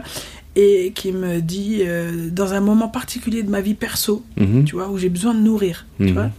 Et il me dit, lis ça. Et ça parle de- du bonheur. Ah oui, je vous le conseille. Le bonheur Mhm. d'entreprendre. Ok. Le bonheur. euh, L'entreprise du bonheur, pardon, qui est rédigée par le fondateur d'une boîte qui s'appelle Zappos, qui a été revendue des millions. Oui, Zappos, c'est connu. voilà, par Ouais, ouais. Amazon. Et bien, c'est le fondateur de Zappos qui explique comment petit, il vendait, tu vois, à l'américaine un peu, c'est vrai. Mm. Euh, ses parents asiatiques, euh, comment il a fait ses premières entreprises, qui sont pas des entreprises au sens euh, immatriculation, Mm. euh, euh, business plan, qui sont, j'achète une pomme, enfin je, je cueille une pomme dans un jardin et je vais les vendre devant le- les bancs de l'école à ceux qui veulent un goûter. commerce, quoi. Tu vois Et Mhm. comment et ce goût qu'il a eu de travailler avec ses amis. C'est quoi vois le bonheur de l'entreprise Le- euh, L'entreprise du bonheur. Ah, l'entreprise Ouais, du l'entreprise du bonheur. Et comment ce bonheur de, de travailler avec ses amis, ses copains, Mhm. et de dire tiens, voilà, on est plus que des camarades. C'est ce que je dis souvent à mes étudiants, euh, qui considèrent le temps dans lequel on apprend comme Mhm. un temps dédié. Tu vois Je- Mhm. je- J'ai mon diplôme, après je verrai. S'il vous plaît, arrêtez. Ça fait mal, ça. hein. Arrêtez. Et Arrêtez. je l'entends beaucoup. L'entrepr- L'entreprise du L'entreprise bonheur. du bonheur, ouais. De- Tony Yesh. Ouais, c'est ça. Ouais, voilà. J'arrive pas bien à dire le nom, mais je crois que c'est ça. Et, euh, et voilà. Donc effectivement, j'ai lu ce- ces bouquins, mais donc ça m'a nourri, mais c'est pas comme ça que j'ai transformé en tout cas. D'accord. J'ai eu quand même Ça besoin d'un temps. déclen- le déclenchement, quoi. Ça m'a donné l'envie. Ouais, Ça m'a donné la, la rêverie, ça m'a donné le. Mhm. euh, se transformer ou mourir, ça m'a donné le format, Hmm. la plateforme, D'accord. Clairement. Ok, c'est intéressant. ok. Et bah, quand j'ai lu ce bouquin, je me suis dit, ok, moi je fais du conseil, Mhm. depuis toujours en fait. Hmm. Euh, aussi lointain que je me souvienne, mais même ma mère. En fait, je me rends compte que ma mère, qui est un taureau, hein, c'est une femme. Ah ouais Ah ouais, euh, Une femme haïtienne. Ah, Comme on les connaît. ah, une femme, tu tu vois. Et je me rends compte qu'elle m'a toujours sondé avant de prendre une décision. Ok. Toujours. Mhm. Et je me dis, tu vois, en fait, on... il y a des choses dont on, On se hérite. refait pas, ouais, on c'est des choses que de- Voilà. En fait, que tu sur lesquelles tu capitalises pas, Ouais. jusqu'au jour où, avec l'âge, tu commences à comprendre, et à te connaître, et à savoir, voilà, ça c'est un truc que j'ai depuis longtemps, Ouais. et sur lequel je peux m'appuyer pour Et entreprendre. il faut se regarder. Mhm. Tu, vois, tu te regardes effectivement et je me dis, ah ok, donc j'ai toujours fait du conseil. D'accord. Euh, voilà, à 18 ans, j'étais secrétaire général d'un projet de création d'une chaîne qui s'appelait Haïtianoscope, euh, une chaîne de télévision haïtienne. Mhm. Euh, tu vois, et en fait, j'ai toujours conseillé. Parce Mm. que j'ai toujours été dans l'observation. voilà. Et je- quand je capte des choses, bah, du coup, je- j'essaye de te les restituer Mhm. pour que ça t'aide. Mais conseiller ou entrepreneur? J'ai remarqué qu'il y avait deux, c'est deux choses différentes, hein. Ouais, non, mais moi, je suis schizo, hein, clairement. Ouais. Euh, non, conseiller. Ouais, tu te sens plus conseillère qu'entrepreneur? ouais, ouais. Même, c'est marrant, hein, même encore aujourd'hui. Mhm.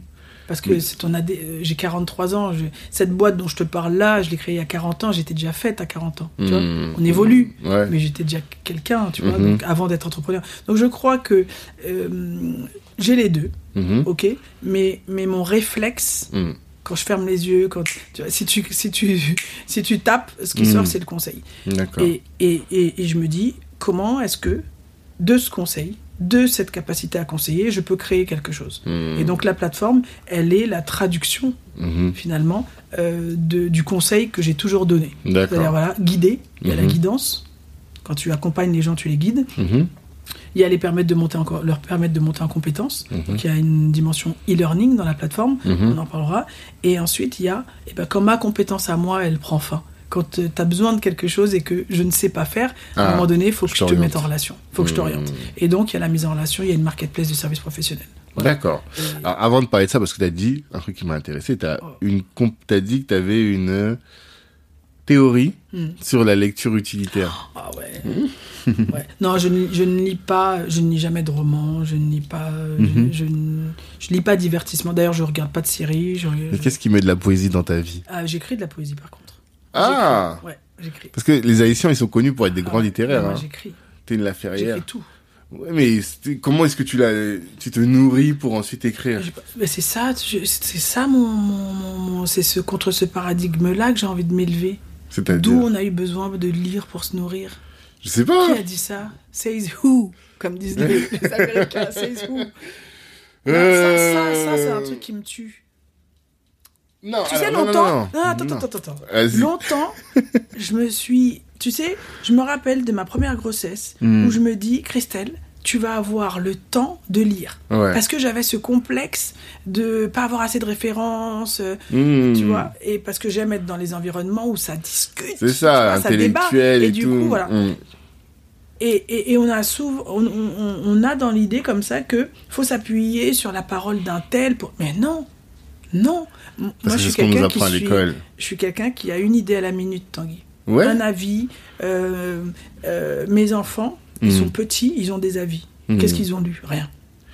Mais on a, on a de quoi. On a de quoi. On Mais a alors, de quoi. Attends, Donc, là, je vais. En fait, il y a plein d'idées qui me viennent en tête dans tout ce que tu je dis. suis pas pour casser. Attention, je, Hmm. je casse pas la. la- Lire, c'est, c'est, euh, c'est fondamental. Ok. C'est vrai. Hmm. Mais c'est pas la source. Oui, et c'est pour ça que je t'ai pas demandé. En fait, quand je, t'ai- quand je te demandais qu'est-ce qui met de la poésie dans ta vie, parce que tu dis que tu lis pas de romans. Et je me dis, on a besoin de du beau, on a besoin de de mettre de la poésie. Et cette poésie, elle vient par la lecture, mais elle vient aussi par la musique, elle vient par euh, l'art au sens large. C'est ça, c'est plutôt ça ma question. Ah ouais, alors, euh, euh, la musique. Ouais. Hmm. Ok. Moi, je suis une danseuse devant l'éternel. Ok. Ouais. Nous, D'accord. on, on chante, on danse, donc ça, c'est Hmm. très important. Mhm. Je suis. Sans compas, ma vie n'est pas. Ah, c'est le compas. D'accord. Ça, ça. ouais, putain, Ok. Les gens qui entendent ça. Là, Non. si j'étais un bon monteur, je mettrais un petit extrait là de compas Ah ouais, et tout. mais non, bon. vraiment, vraiment. Mm. Et le compas dansé, mais le compas, euh, euh, tu vois, traditionnel. Enfin, Mhm. euh, comment dire, le, même le- pour les Haïtiens qui connaissent, le rara, ça me fait pleurer. Ok, je vraiment, connais pas. ouais, c'est la musique de le tambour. Mhm. voilà. Mais après, pas que. Moi, je suis une Mhm. africaine. Donc, euh, les musiques, euh, en ce moment, si je, te, si je te dis ce qui me fait pleurer, c'est Fali Poupa. Ah, Euh, attends, je te dis ça vite fait. la rumba. Euh, euh, par terre, Ok, tu vois. d'accord. Mais comment dire Voilà, donc la poésie. Et puis la poésie, moi je suis une amoureuse. Mhm. Donc moi la poésie, c'est euh, c'est tout. Moi je suis contente de vivre, euh, Mhm. j'aime manger. Voilà, c'est tout ça. C'est ça dont je hein. parle. Ok, Attention, d'accord. C'est marrant parce qu'avec tes lunettes, tout, on dirait la... J'enlève. Non, mais tu vois ce que je veux dire dans le sens où juriste, lunettes, chignon, Non. tu peux penser que t'es strict et tout, que non. t'es pas du tout Je me dis toujours, si quelqu'un devait filmer le jour où cet appareil filme ma vie Euh, en off, Ouais, j'ai t'es plus de carrière.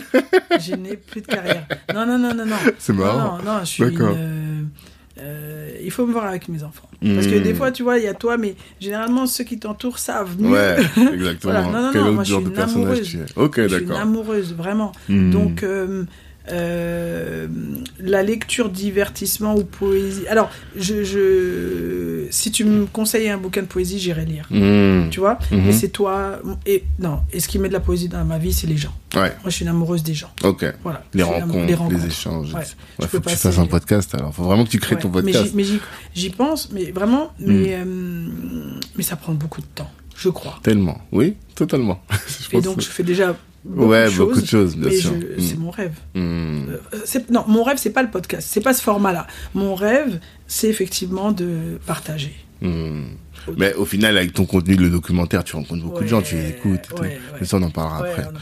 Mais ok, alors, pour ne pas trop Donc la lecture, Ouais. ben, la lecture, je crois que euh, les gens, on se sous-estime leur capacité à réfléchir. À construire leur Ouais.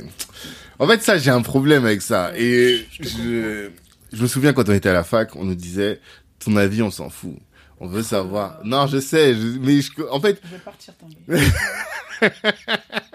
non, mais parce que à l'heure des réseaux sociaux, tout le monde exprime son, son avis. On est d'accord. Sur LinkedIn, sur tout, enfin même, tout le monde exprime. Mais comment est-ce que tu sais que ton avis est fondé? C'est quand euh, il s'appuie sur des raisonnements qui ont subi l'épreuve du temps. Après, je suis d'accord avec toi que dans ta position innovatrice, il faut aussi qu'il y ait parfois des gens qui vont euh, sortir des avis qui sont étayés sur rien et qui vont créer des sillons. Oh non, pas du... non, Ah, attends. bon, alors. Mais je suis pas en train d'opposer effectivement le savoir, euh, la connaissance éprouvée, Mmh. et la spontanéité. Voilà. mais moi, mais- et tu sais, j'ai du mal moi sur les réseaux sociaux. Mhm. Moi-même qui suis, qui me sens empli d'avis, de choses à dire, je n'ai, j'arrive pas à partager sur les réseaux. Ah J'essaye. Moi, on me conseille tous les jours, Christelle, tu devrais. Je n'arrive pas Hmm. parce que justement, je, je, je fais le même constat que toi. Les gens, enfin beaucoup trop de gens parlent pour ne rien dire. Exactement. Mais par contre, considérer que cette connaissance éprouvée ne se retrouverait que dans des bouquins, ça, je suis pas d'accord. Et moi, je crois en deux choses. Le partage, Mhm. c'est-à-dire que je considère que les, depuis que je te vois, j'ai peut-être appris autant que j'aurais pu apprendre dans un bouquin. Et, et j'imagine que en discutant encore plus avec toi, Mhm. euh, voilà, ça compensera peut-être le bouquin que j'ai pas lu. Mhm. Ça fait pas bien, c'est la prof qui dit ça. Je suis en train- Non, mais- On non, va mais pas me le met- dire. Ça me met dans la position de, de, de, casser la lecture. Pas du tout. J'encourage Mhm. mes enfants à lire. Tu vois Mhm. mais par contre, tu sais ce que je crois? C'est la première fois que j'y réfléchis, mais je me dis que tout le monde, tous les bons, tous les bons conseillers t'enverront vers la lecture. Ouais. Et du coup, euh, puisqu'il y a déjà du monde là-dessus, et Ouais. que le conseil est là, et il est Mhm. bon, hein, je vais Mhm. pas le casser, mais par contre, je pense que l'introspection, c'est quelque chose que les gens ne font pas. Qui es-tu? Qu'as-tu Mhm. déjà? Que portes-tu? Que t'ont transmis les gens que tu as rencontrés? As-tu jamais vraiment écouté? Compris, éprouvé? Et ça, c'est beaucoup. Moi, j'apprends, mais tout le temps. Tu sais, je donne des cours aujourd'hui, mais moi, je considère que je suis payé pour être formé. Ouais. J'apprends tous les jours. Je vois tu vois? bien. Et un savoir vivant. Un savoir que un savoir vivant, un savoir sensible, Mhm. tu vois. Et donc voilà. Et donc quand je lis, c'est parce que j'ai déjà ma sensibilité. Mhm. J'ai déjà euh, mon début d'analyse personnelle. Et ensuite, je viens le confronter. Tu vois? Ensuite, j'ai besoin, comme tu dis, d'aller éprouver, d'aller voir. Est-ce que. Bien sûr que j'ai besoin de lire, mais ça n'est pas la source. Et c'est là où l'erreur, elle est. Parce Mhm. que c'est- comme l'entrepreneuriat. Les gens vont regarder à l'extérieur, euh, vont regarder euh, dans des ouvrages, euh, vont. C'est loin. Donc, Mhm. déjà, il faut que tu fasses ce chemin vers. euh, je sais pas, vers cet exemple qui t'est donné, peut-être tu vas, de, tu vas considérer que tu dois te retrouver dans la même posture que celui. Non, on, Mhm. on doit partir de soi. Et on a déjà plein de choses, tu vois. Non, je suis d'accord. Suis tout à fait d'accord. Et donc la lecture, pour moi, c'est un moyen d'ouvrir encore, Mhm. encore. Mais on a déjà des choses. Ouais. Non, ok, je, je suis d'accord. Mais en fait, ce que mon propos, c'est surtout de dire euh, l'instruc- la connaissance plus que la lecture, déjà, première chose. Oui. Et la connaissance va dans plein de choses. Oui. Euh, je parlais de ça avec quelqu'un qui me disait mes enfants ne lisent pas. Je lui dis mais en fait, faut pas croire qu'il y a que la lecture. Voilà. Est-ce que ton enfant est curieux intellectuellement Ah. C'est ça surtout qui est important. Merci. Voilà. Là-dessus, je suis d'accord. Et, et, et, et- et pourquoi je, je parle de la lecture C'est que euh, mon- euh, les livres, en plus, c'est marrant que je sois dans cette posture parce que les livres, ils occupent une place importante. Mhm. J'adore les bibliothèques, et, et, et j'ai- j'ai. et- Mais je vais pu- puiser. Mhm. Tu vois C'est c'est un.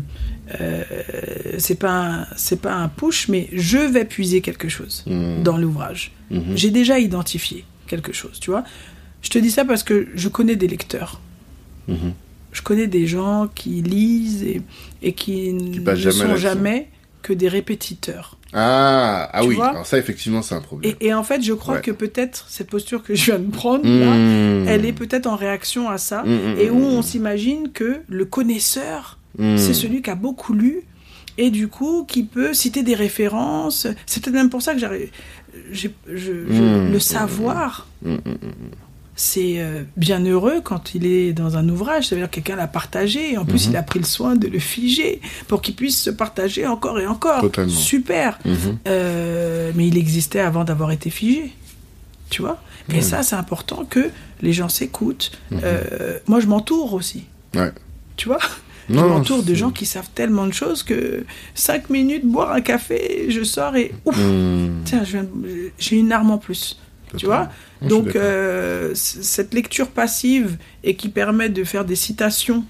T'es On est- mauvaise. Arrête, arrête, arrête. Arrête.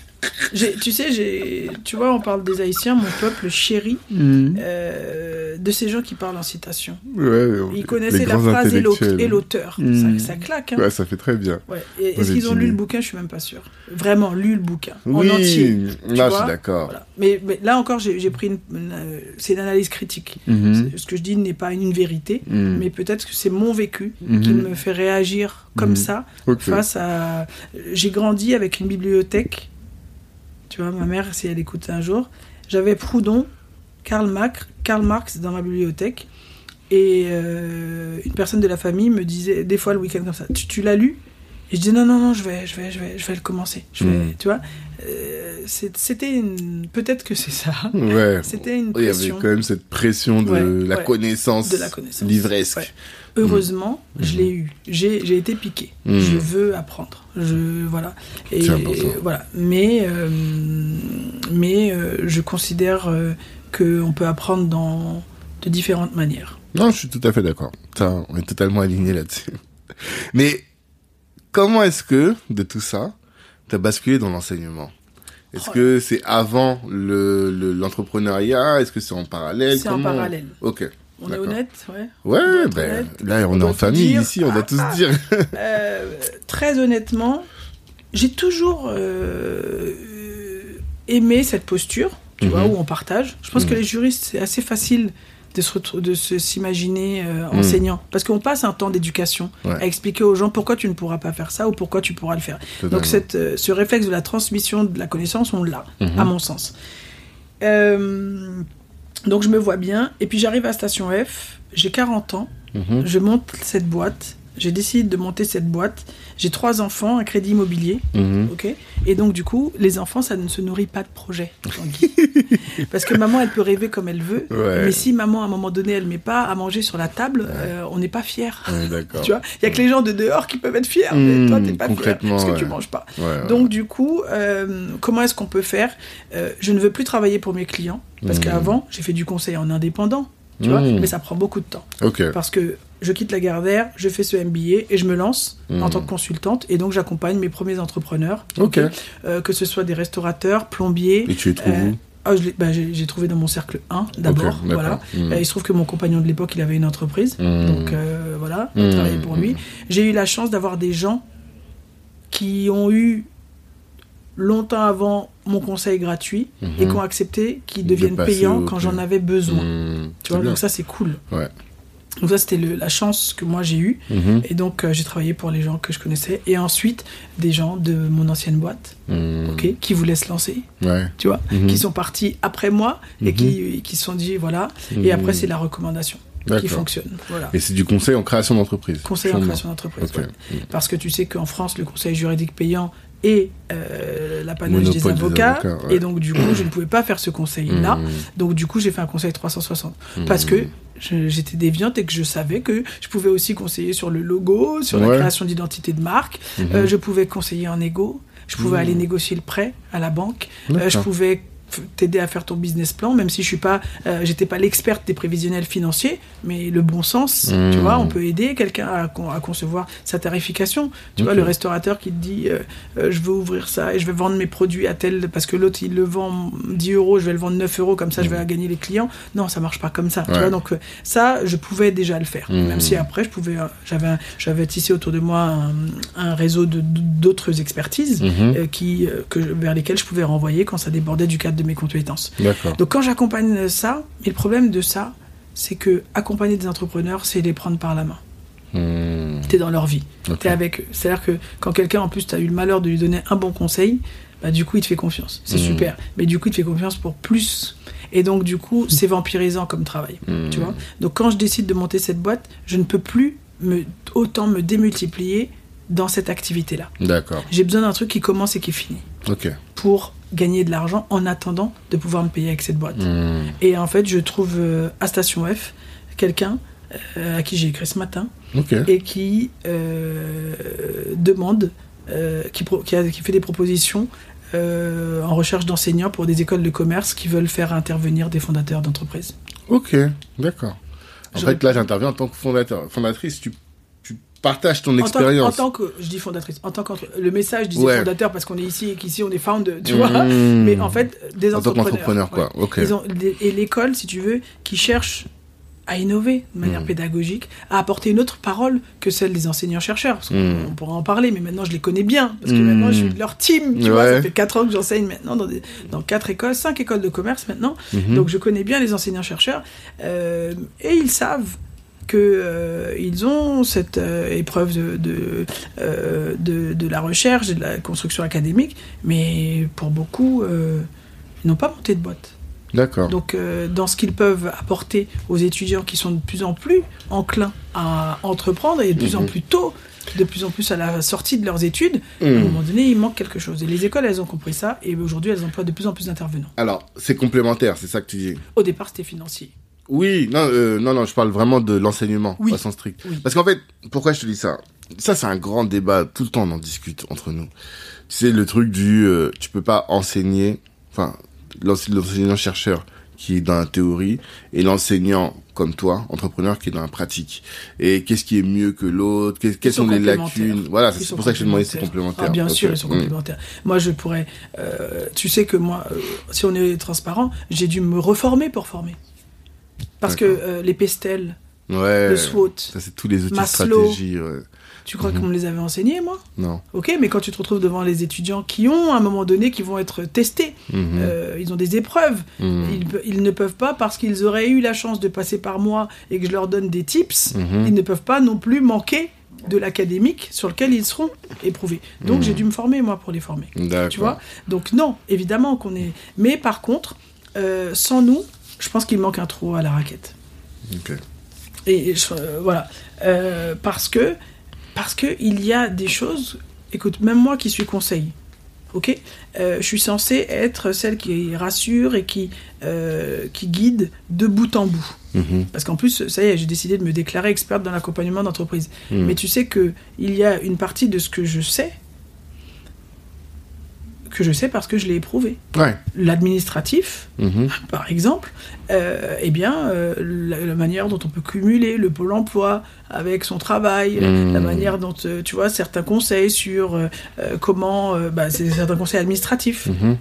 bah, je l'ai su parce que je l'ai éprouvé, parce que j'ai eu à co- cocher la case moi-même. Mhm. Donc tu vois, ce, ce learning by doing, cet, cet apprentissage que tu n'acquiers que par l'action, Mhm. bah, quand tu n'as pas agi, par définition, Mhm. tu ne peux pas savoir. Bien Et sûr. donc, on a parfois euh, des enseignants-chercheurs qui communiquent un savoir, qui est un socle, une base académique importante, Mhm. ok, qui permet de structurer et qui donne, je m'en rends bien compte après, un avantage à celui qui après aura su aussi aller chercher eh bien, du terrain.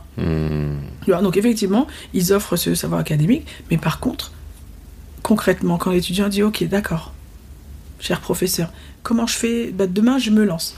Ouais. Par où je commence? Bah, Lui, il peut ne pas savoir aussi. Ouais. Non, où tu totalement. commences Totalement. Et qu'est-ce que toi tu donnes comme connaissance aux étudiants? Est ou bien même plutôt je dirais même je présenterais même les choses autrement. Comme je t'ai dit, tu co- tu connais maintenant notre, tu connais maintenant notre cible. Mhm. Au-delà de leur euh, niveau de développement en termes d'entrepreneuriat, c'est surtout des gens issus de la diversité. Et Mhm. pour dire les choses simplement, 99% des noirs, Mhm. même si je sais qu'il y en a, y a pas que des noirs. Mhm. Qu'est-ce que toi tu donnes comme savoir dans les grandes écoles que tu voudrais voir vulgarisé dans la connaissance de tous ou accéder à la connaissance de tous? Ouais. Bah, ce que je fais, moi, c'est que je suis reparti de l'académique au sens où euh, je te donne un, un, un- un exemple, mais. euh, allez, que- qu'est-ce que je peux te choisir comme exemple? Je pars des exercices ou des outils, des méthodes euh, classiques en entreprise. Le business model Canva, par exemple. Mhm. Je suis obligé de passer par là. Le business model Canva, c'est comment avoir une vue synthétique, voilà, un- une représentation graphique, c'est un tableau, Mhm. une représentation synthétique du business que tu projettes. Ouais. Ok. Le problème de cet exercice, à mon sens, quand il est transmis, quand il est euh, partagé par un enseignant-chercheur, Mhm. c'est que on va prendre, euh, on va prendre un cas, soit un cas fictif. Mhm. On n'autorise déjà parfois pas l'étudiant à travailler sur un propre projet qu'il a. D'accord. Déjà ça, je trouve ça une aberration. Ouais, pourquoi Ça existe. J'étais même à HEC euh, l'autre jour, euh, où un étudiant, imagine même d'HEC, euh, disait que avait un projet et que quand il a voulu utiliser son projet dans l'exercice de cours qui lui était partagé, on lui a dit non, qu'il fallait pas. Euh, tu Hmm. vois, ça peut arriver même chez les grands. Ouais, j'essaie Euh, de comprendre pourquoi, mais je vois pas. Mais... Je, ne- je ne sais pas. En plus, il nous a mis, euh, il nous a partagé l'email par lequel on lui On disait que c'était pas, c'était pas faire par rapport aux autres. euh. En Mhm. gros, c'est un peu l'esprit, tu vois, l'égalité. Ouais, on y revient. Tu vois le truc ou pas? C'est, il, faut, il faut être faire. Les autres travaillent sur un truc fictif. Toi, tu as une boîte déjà. Et d'autres- donc, toi, tu veux venir capitaliser sur, la, sur ce cours Ouais. pour faire avancer ta boîte. Mhm. Tu vois Rupture d'égalité. Ouais, Non, mais ça n'a pas de sens. C'est pas frappé euh, Mhm. au coin du bon Au sens. du mais bon bon. sens. Donc, du coup, déjà, tout ce que je fais, eh ben, ça part toujours de l'étudiant. C'est-à-dire, quel que soit l'exercice, on va faire un business model Canva, eh bien, toi, déjà, si tu n'avais pas de projet, Mhm. eh bien, avant de faire ce business model Canva, on va, je vais te faire passer un scanner. Qu'est-ce que t'aimes? Quelles sont tes valeurs Et Moi, je suis jury chez Schema, une grande école de commerce. Ils font un exercice que je trouve super. Ils appellent ça. Ils recrutent les étudiants sur le CV projectif. Le CV projectif, c'est toi dans 5 ans, concrètement, qu'est-ce que tu as fait? C'est pas juste comment tu te vois, c'est quels sont les chemins que tu te représentes déjà à aujourd'hui qui vont te permettre. Est-ce qu'ils sont vraisemblables? Est-ce qu'ils sont faisables? Si, si, tu, si tu sais pas faire ce CV projectif, il y a peu de chances que tu arrives. Parce que tu n'as pas regardé, en fait. Ouais, ouais. Tu vois, c'est comme le GPS. Si tu veux aller à un endroit et que tu connais pas la route par cœur, bah, si t'as pas de GPS, tu seras déjà en retard. Ouais, Tu y arriveras, hein Mhm. mais bon, Laborieusement. peut-être que la fête sera déjà terminée, tu vois. Donc du coup, c'est pas intéressant. Ouais, Donc déjà, ça, cette, cette idée de partir de soi. Mhm. Partir de soi, identifier quelles sont tes valeurs, qu'est-ce que t'aimes, dans quoi t'es bon. Mhm. Ok? Et ça, personne ne peut être dans mon cours s'il n'a pas un projet. Et un projet, c'est pas un projet d'entreprise, tu vois. Je, je suis pas en train de créer, une- créer un élitisme de tout. Je ne prends que les entrepreneurs. Mhm. Un projet, un projet pour toi. Et en plus, en déculpabilisant, en expliquant que le projet, il n'est pas obligé de se réaliser. Enfin, moi, euh, j'en ai changé hein, de projet. Ouais. Tu vois, monde, à l'époque où j'étais chez Lagardère, il y a des Mmh. moments où je me suis rêvé peut-être en haut de Lagardère. Ouais. Regarde, j'y suis pas. Donc c'est pas grave, il peut évoluer. Mais par contre, il est le moteur. Mhm. Il est le moteur d'une action et de l'ordonnancement d'action. C'est pas juste une action, c'est un cheminement. Quelle Donc, strat tu vas mettre en place Quelle Clairement, stratégie la stratégie, c'est. Tu vois, ça, ça aussi, c'est un mot qui est un gros mot, mais la stratégie, c'est tout. Et dans nos populations, on a, on a des stratèges qui s'ignorent. On a des gens qui constamment sont obligés d'être stratèges. Mhm. Stratège, euh, je, je veux pas minimiser, mais euh, parfois pour rentrer dans des écosystèmes, on est obligé d'être stratège. Bien sûr. On adopte les codes Mhm. pour déjà se fondre dans la masse. Mhm. Ensuite, on va peut-être utiliser le pass de quelqu'un ou truc, parce qu'on normalement, par ses propres capacités, parfois, peut-être qu'on peut pas accéder à l'endroit. Ça, c'est une stratégie. C'est génial. Tu vois ce que je veux dire? Et maintenant, comment est-ce qu'on pousse ça? Comment est-ce qu'on cultive ça pour faire en sorte que, certes, là où on veut aller, eh ben, c'est peut-être pas un endroit qui nous attend, Mhm. c'est peut-être pas un endroit pour lequel on est armé, Mhm. mais qu'est-ce qu'on construit? Sur quoi on capitalise? Voilà. Pareil, moi, un autre exercice que je fais faire à tout le monde, le mind mapping. Mhm. C'est- aussi parce que aujourd'hui en entreprise, que ce soit en entreprise ou en entrepreneuriat, si tu ne sais pas utiliser les outils digitaux, à mon sens, tu vas avoir un blocage. Parce que ce qu'on appelle la créativité organisationnelle, c'est ce qui permet de de de pas être un entrepreneur indé- euh, solo. Tu vois, Mhm. si on veut travailler avec des gens, certains pro- projets d'envergure convoquent euh, la collégialité. Tu vois, il va falloir que tu, ré- tu rallies des forces et des gens qui vont venir t'aider. Et si tu ne sais pas travailler en, en collectif, Mhm. c'est compliqué. Et moi, je Mhm. crois dans les outils. Et bon, bah, je suis dans l'écosystème digital, je crois dans les outils digitaux. Donc, utiliser une mind map. Le Mhm. mind mapping, il y, a- il y a plein d'outils en ligne, je ne vais, pas en citer en particulier, on fait pas de pub, Mhm. mais euh, mind mapping, M-I-N-D, hein, ok Mind, Ouais. l'esprit, pardon, mais parce que j'ai des étudiants parfois qui me, Ok, qui me font des trucs. Mind mapping. Mind mapping, c'est se représenter, être en Mhm. pleine conscience. Tu disais tout à l'heure, oui, je lis des livres et tout ça, mais à un moment donné, pose-le quelque part. Mhm. Ça doit exister au-delà de, de manière vaporeuse, comme ça, au fond, euh, euh, au fond d'un neurone. Mhm. Quand on pose en un endroit tout ce qu'on est, tout ce qu'on a, quand on a identifié que ton oncle, il travaille où? Mhm. Ton père. L'entreprise de ton père, c'est ton potentiel euh, partenaire. Mhm. Le- L'école de ton voisin, meilleur ami, Mhm. est ton potentiel. Parce que tu es à une personne de lui. Mhm. On, on conscientise tout ce qu'on a déjà. Plutôt que d'être, euh, euh, de s'imaginer soi seul. Tu vois Je te dis ça parce que c'est ce que j'ai fait moi. Je te vraiment, euh, c'est sans, sans, sans storytelling. C'est ce que j'ai fait quand j'ai fait mon LinkedIn. Ok. Parce que je me trouvais pauvre à l'époque. Tu vois. Quand Pauvre de réseau, pauvre de connaissances, pauvre d'écosystème. pauvre, pauvre de rayonnement, pauvre de désirabilité. Mhm. Quand j'ai quand j'ai commencé à me dire je vais quitter la Gardère, je me suis dit mais oh, je suis une juriste, Mhm. tu vois?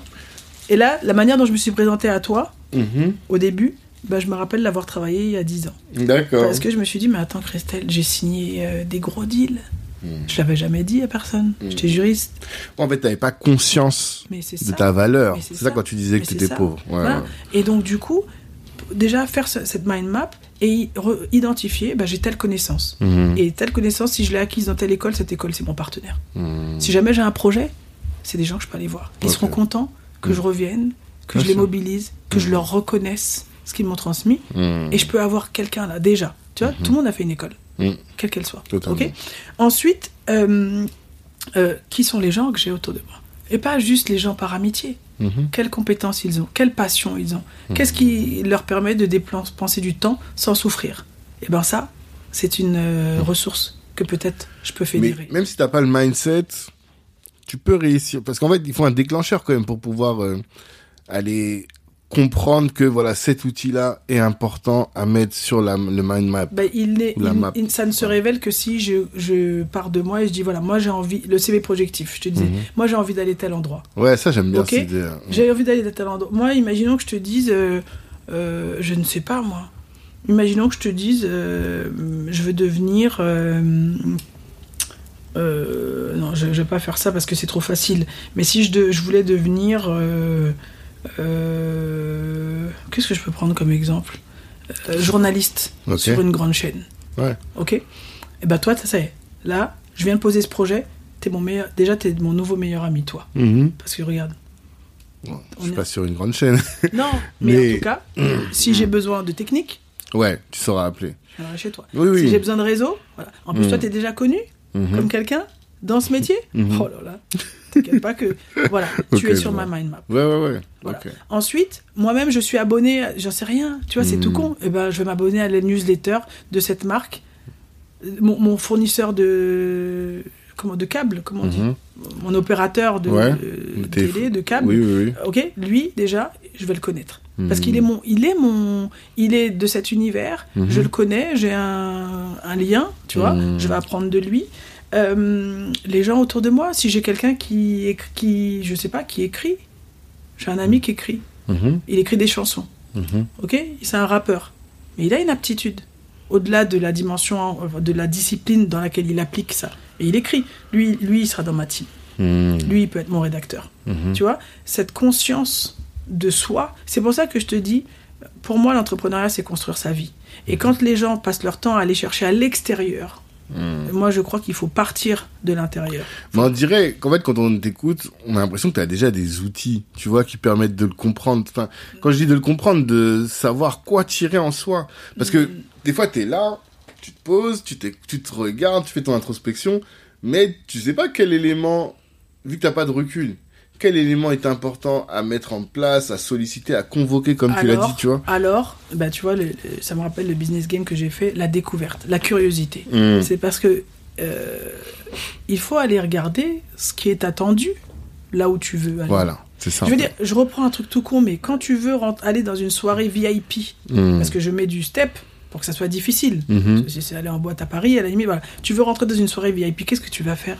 Tu vas regarder, tu vas aller te renseigner. Mhm. Déjà, tu vas savoir où elle se situe. Mhm. Ok, combien de temps tu mets pour y aller? À Mhm. quelle heure il est préférable que tu y ailles? Tu, tu vas, te- tu vas te renseigner pour savoir euh, s'il faut. je là, c'est des réflexes de- d'une fille qui sort plus et qui a 43 ans. Ok, mais euh, si c'est une boîte où euh, euh, il faut être accompagné de filles, tu vas t'arranger pour que ce soir-là, Ouais. ta copine dispo. Ok, il y a un dress code? Bah, tu vas l'adopter. Tu vois, pour, on sait faire ça. Pour, Ouais, le- tu vois, et en fait, c'est l'objectif qui, Qui met, qui détermine le éclaire. Ouais, ouais, les, les, les, les armes. à aller- on, on le fait pour tout. Mhm. Sauf que euh, pour construire sa carrière professionnelle, eh ben, les gens, ils sont attentistes. Mhm. Ils s'imaginent que c'est... euh, je ne sais pas. Non, on doit... C'est l'objectif, ce CV projectif, je veux ça. Mhm.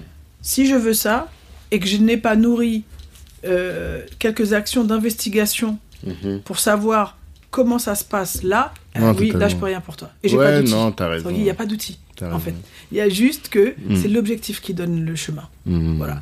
Donc, ces gens-là, ce milieu-là, déjà, comment ils t'accueillent? Comment tu penses qu'ils pourraient t'accueillir bien ou pas bien? Est-ce que tu penses que tu es suffisamment armé? Mhm. Parce que moi, quand je sais que si aujourd'hui je veux être juriste dans un grand groupe, je sais que je suis armé Mhm. parce que j'ai les codes. Mais si je veux être journaliste dans une chaîne de télé, je ne suis pas armé. Enfin, je- en tout cas, je suis pas la plus désirable. Mhm. Ouais, ok? ouais. Donc Mhm. du coup, il va falloir que je comprenne que Mhm. désirent ces gens-là? Mhm. Ok.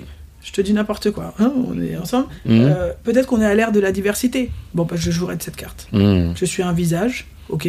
Je sais m'exprimer. Mhm. Si vous voulez, je peux vous montrer. J'en sais rien. Je vous envoie une vidéo. J'en sais rien. Ou peut-être que si je- moi je considère que j'ai un petit déficit, bah, je vais travailler ça. Mhm. Je vais travailler. Je mon élocution. Ouais, Ok. ouais, non, Donc je construis. Et voilà, c'est un- c'est une, capacité d'observation Mhm. et d'alignement. Mhm. Je m'aligne pour pouvoir, voilà. Et on le fait tout le temps parce que la, con- la, la, la création d'entreprise, c'est pas loin de la postulation. Mhm. Qu'est-ce que c'est que la postulation? J'identifie l'entreprise dans laquelle je veux rentrer. Je me donne un peu de mal pour aller savoir, parce que je veux qu'en entretien, je puisse avoir deux, trois billes qui me démarquent un peu des autres. En Mhm. tout cas, je sais que si je ne connais rien de l'entreprise, déjà, je serais disqualifié. Ouais. Et généralement, les meilleurs, je parle pas des pistonnés ou quoi, ceux qui sont pris uniquement par leur mérite. C'est comment? Ok, ils ont une compétence métier, mais derrière, ils ont démontré qu'ils étaient proches. Ils étaient employables. Mhm. L'employabilité, c'est un vrai sujet. Ouais. Je suis proche parce que je suis venu habiller comme vous vouliez. Comme je sais que vous savez, comme je sais que vous vous habillez déjà. Ouais, ouais, Du coup, quand tu me vois, ce n'est pas une question.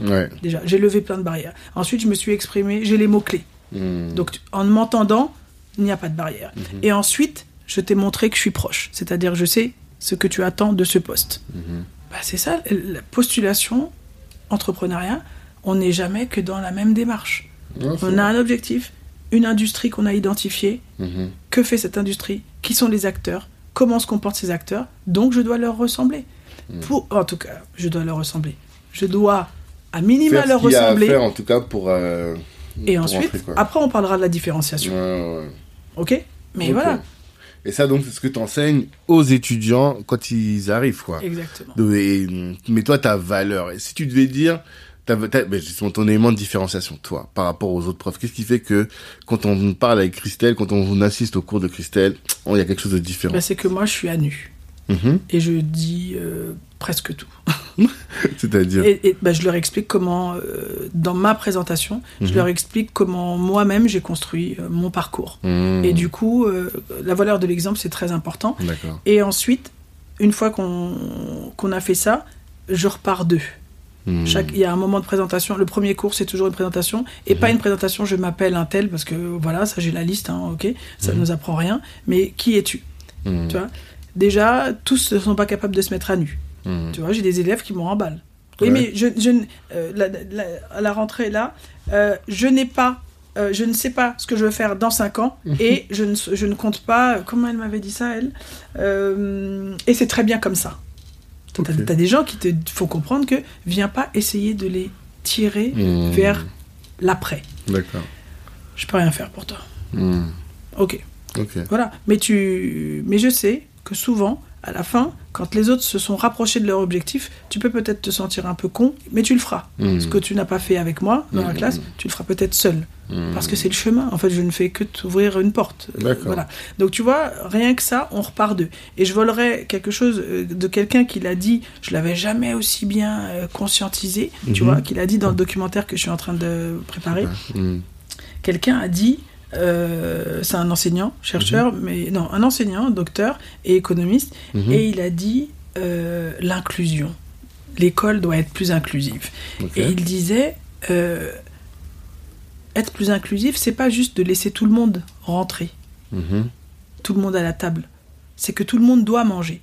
Et que c'est à l'école d'aller vers les étudiants. Ouais, c'est à l'enseignant de partir du point de départ. Je, vraiment, je cite, hein, là, hein, Mm. je n'ai aucun mérite dans ce, ce que je suis en train de développer, de partir de l'élève. Mm. C'est- pour moi, c'est toujours pareil. Partir, pas partir d'un bouquin, partons de toi. Pas partir de- d'un exercice, Mhm. tu vois, de, le, le modèle Pestel. Non, partons de toi. Oui, Quel mais est- t'as combien d'élèves? Excuse-moi de En tout coupé. Ouais, par euh, groupe, on va dire. Euh, parfois 30, euh, parfois moins. Le plus petit, peut-être 17, je crois. Ok. Comment tu fais On prend le temps. Et c'est ça, en fait, Rien à faire. la difficulté. Euh, je suis virée. La semaine, il y a deux semaines, j'ai été virée de l'école. Madame, on doit fermer. Rien à faire. Hmm, On prend le temps. Ok. On prend le temps.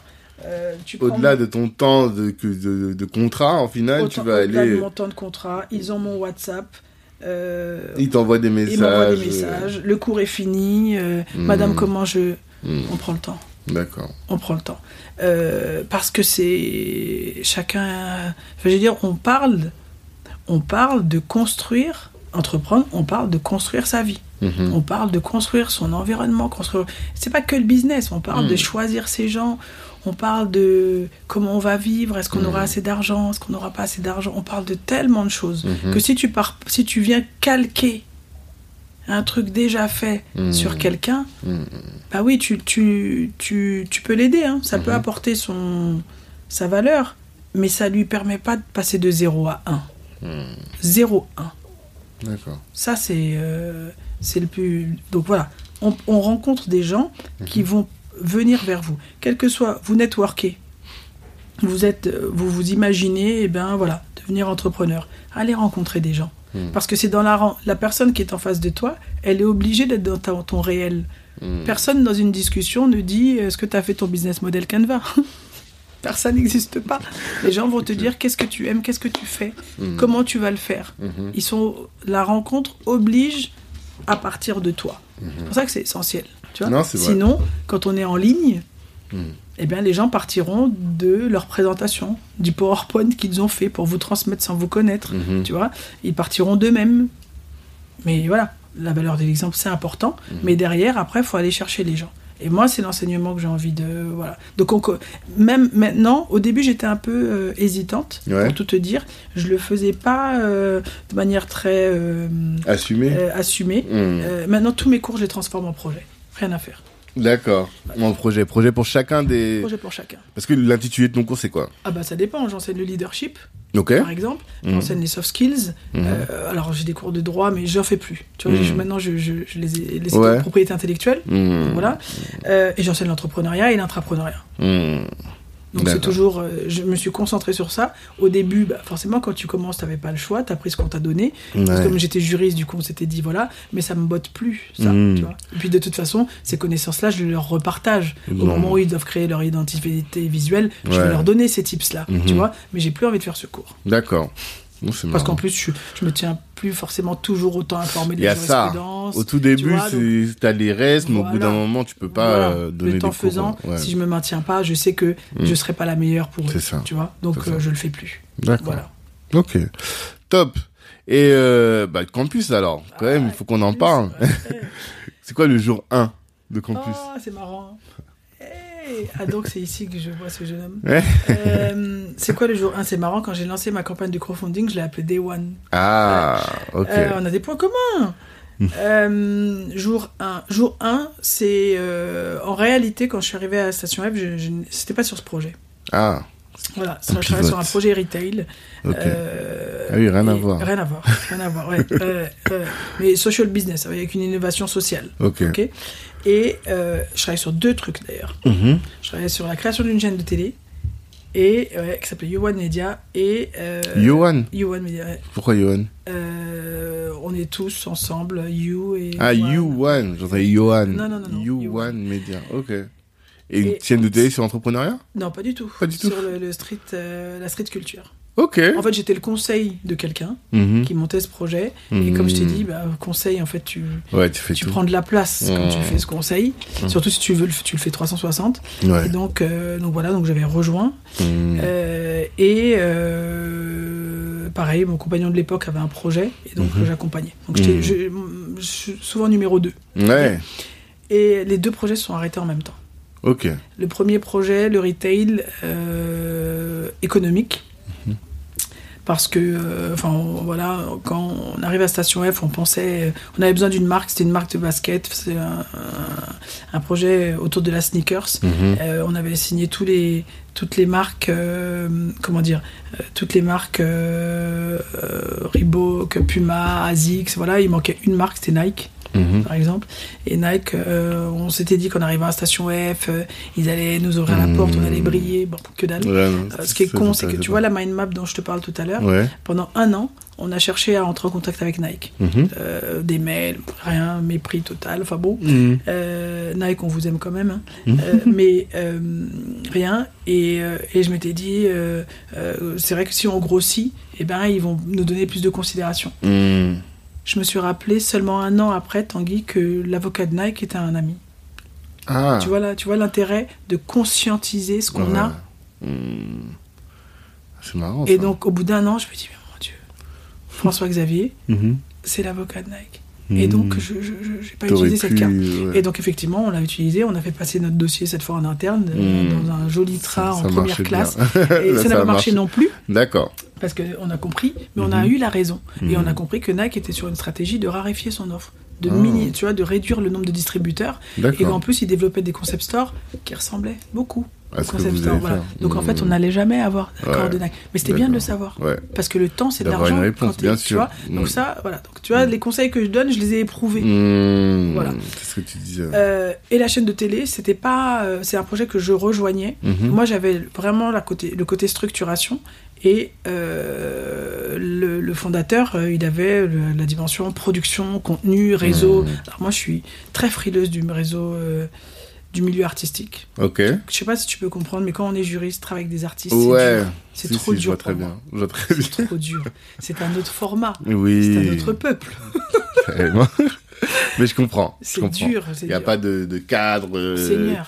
Le temps est pas pareil. C'est- euh, trop ouais, violent pour moi. Donc du coup, voilà. Et euh, lui a dû arrêter Mhm. euh, pour ces raisons. Mhm. Et du coup, je me sentais pas capable de, de, porter moi, le projet. de porter le projet. Mhm. Donc voilà. Et donc c'est à ce moment-là que Denis, me... j'ai besoin de lire parce que là j'ai besoin de voir. Ah, j'ai des trucs. Qui fait quoi Quel trop. autre truc Voilà. Et l'entreprise du bonheur. Je peux être heureuse, Mhm. même si, tu vois, je, je continue, parce que c'est des moments de remise en question, Mhm. et je, l'entreprise peut me rendre heureuse. Ouais, parce que ton activité de conseil, donc tu étais dans l'activité de conseil, l'activité de conseil t'a conduite à Rentrer dans des projets. rentrer dans des projets. Ouais. Ces projets s'arrêtent, l'activité Qu'est-ce que tu conseil reste, mais bon, Voilà. t'étais déjà impliqué dans des trucs, tu dis est-ce que... T'as la mécanique, ça y est. Ouais, voilà. T'as commencé à construire. Mm. Avec la chaîne de télé, on avait été repéré par Orange. On a, Orange Mm. nous avait choisi. D'ailleurs, mon mentor euh, de la VP Startup d'Orange est resté mon mentor et ami. D'accord. Euh. On m'emmène découvrir l'écosystème entrepreneurial en Afrique. J'arrive en Afrique pour la première fois au Sénégal. Je me Mm. prends des claques. Ouais. Ça peut pas s'arrêter. Je peux pas retourner conseiller.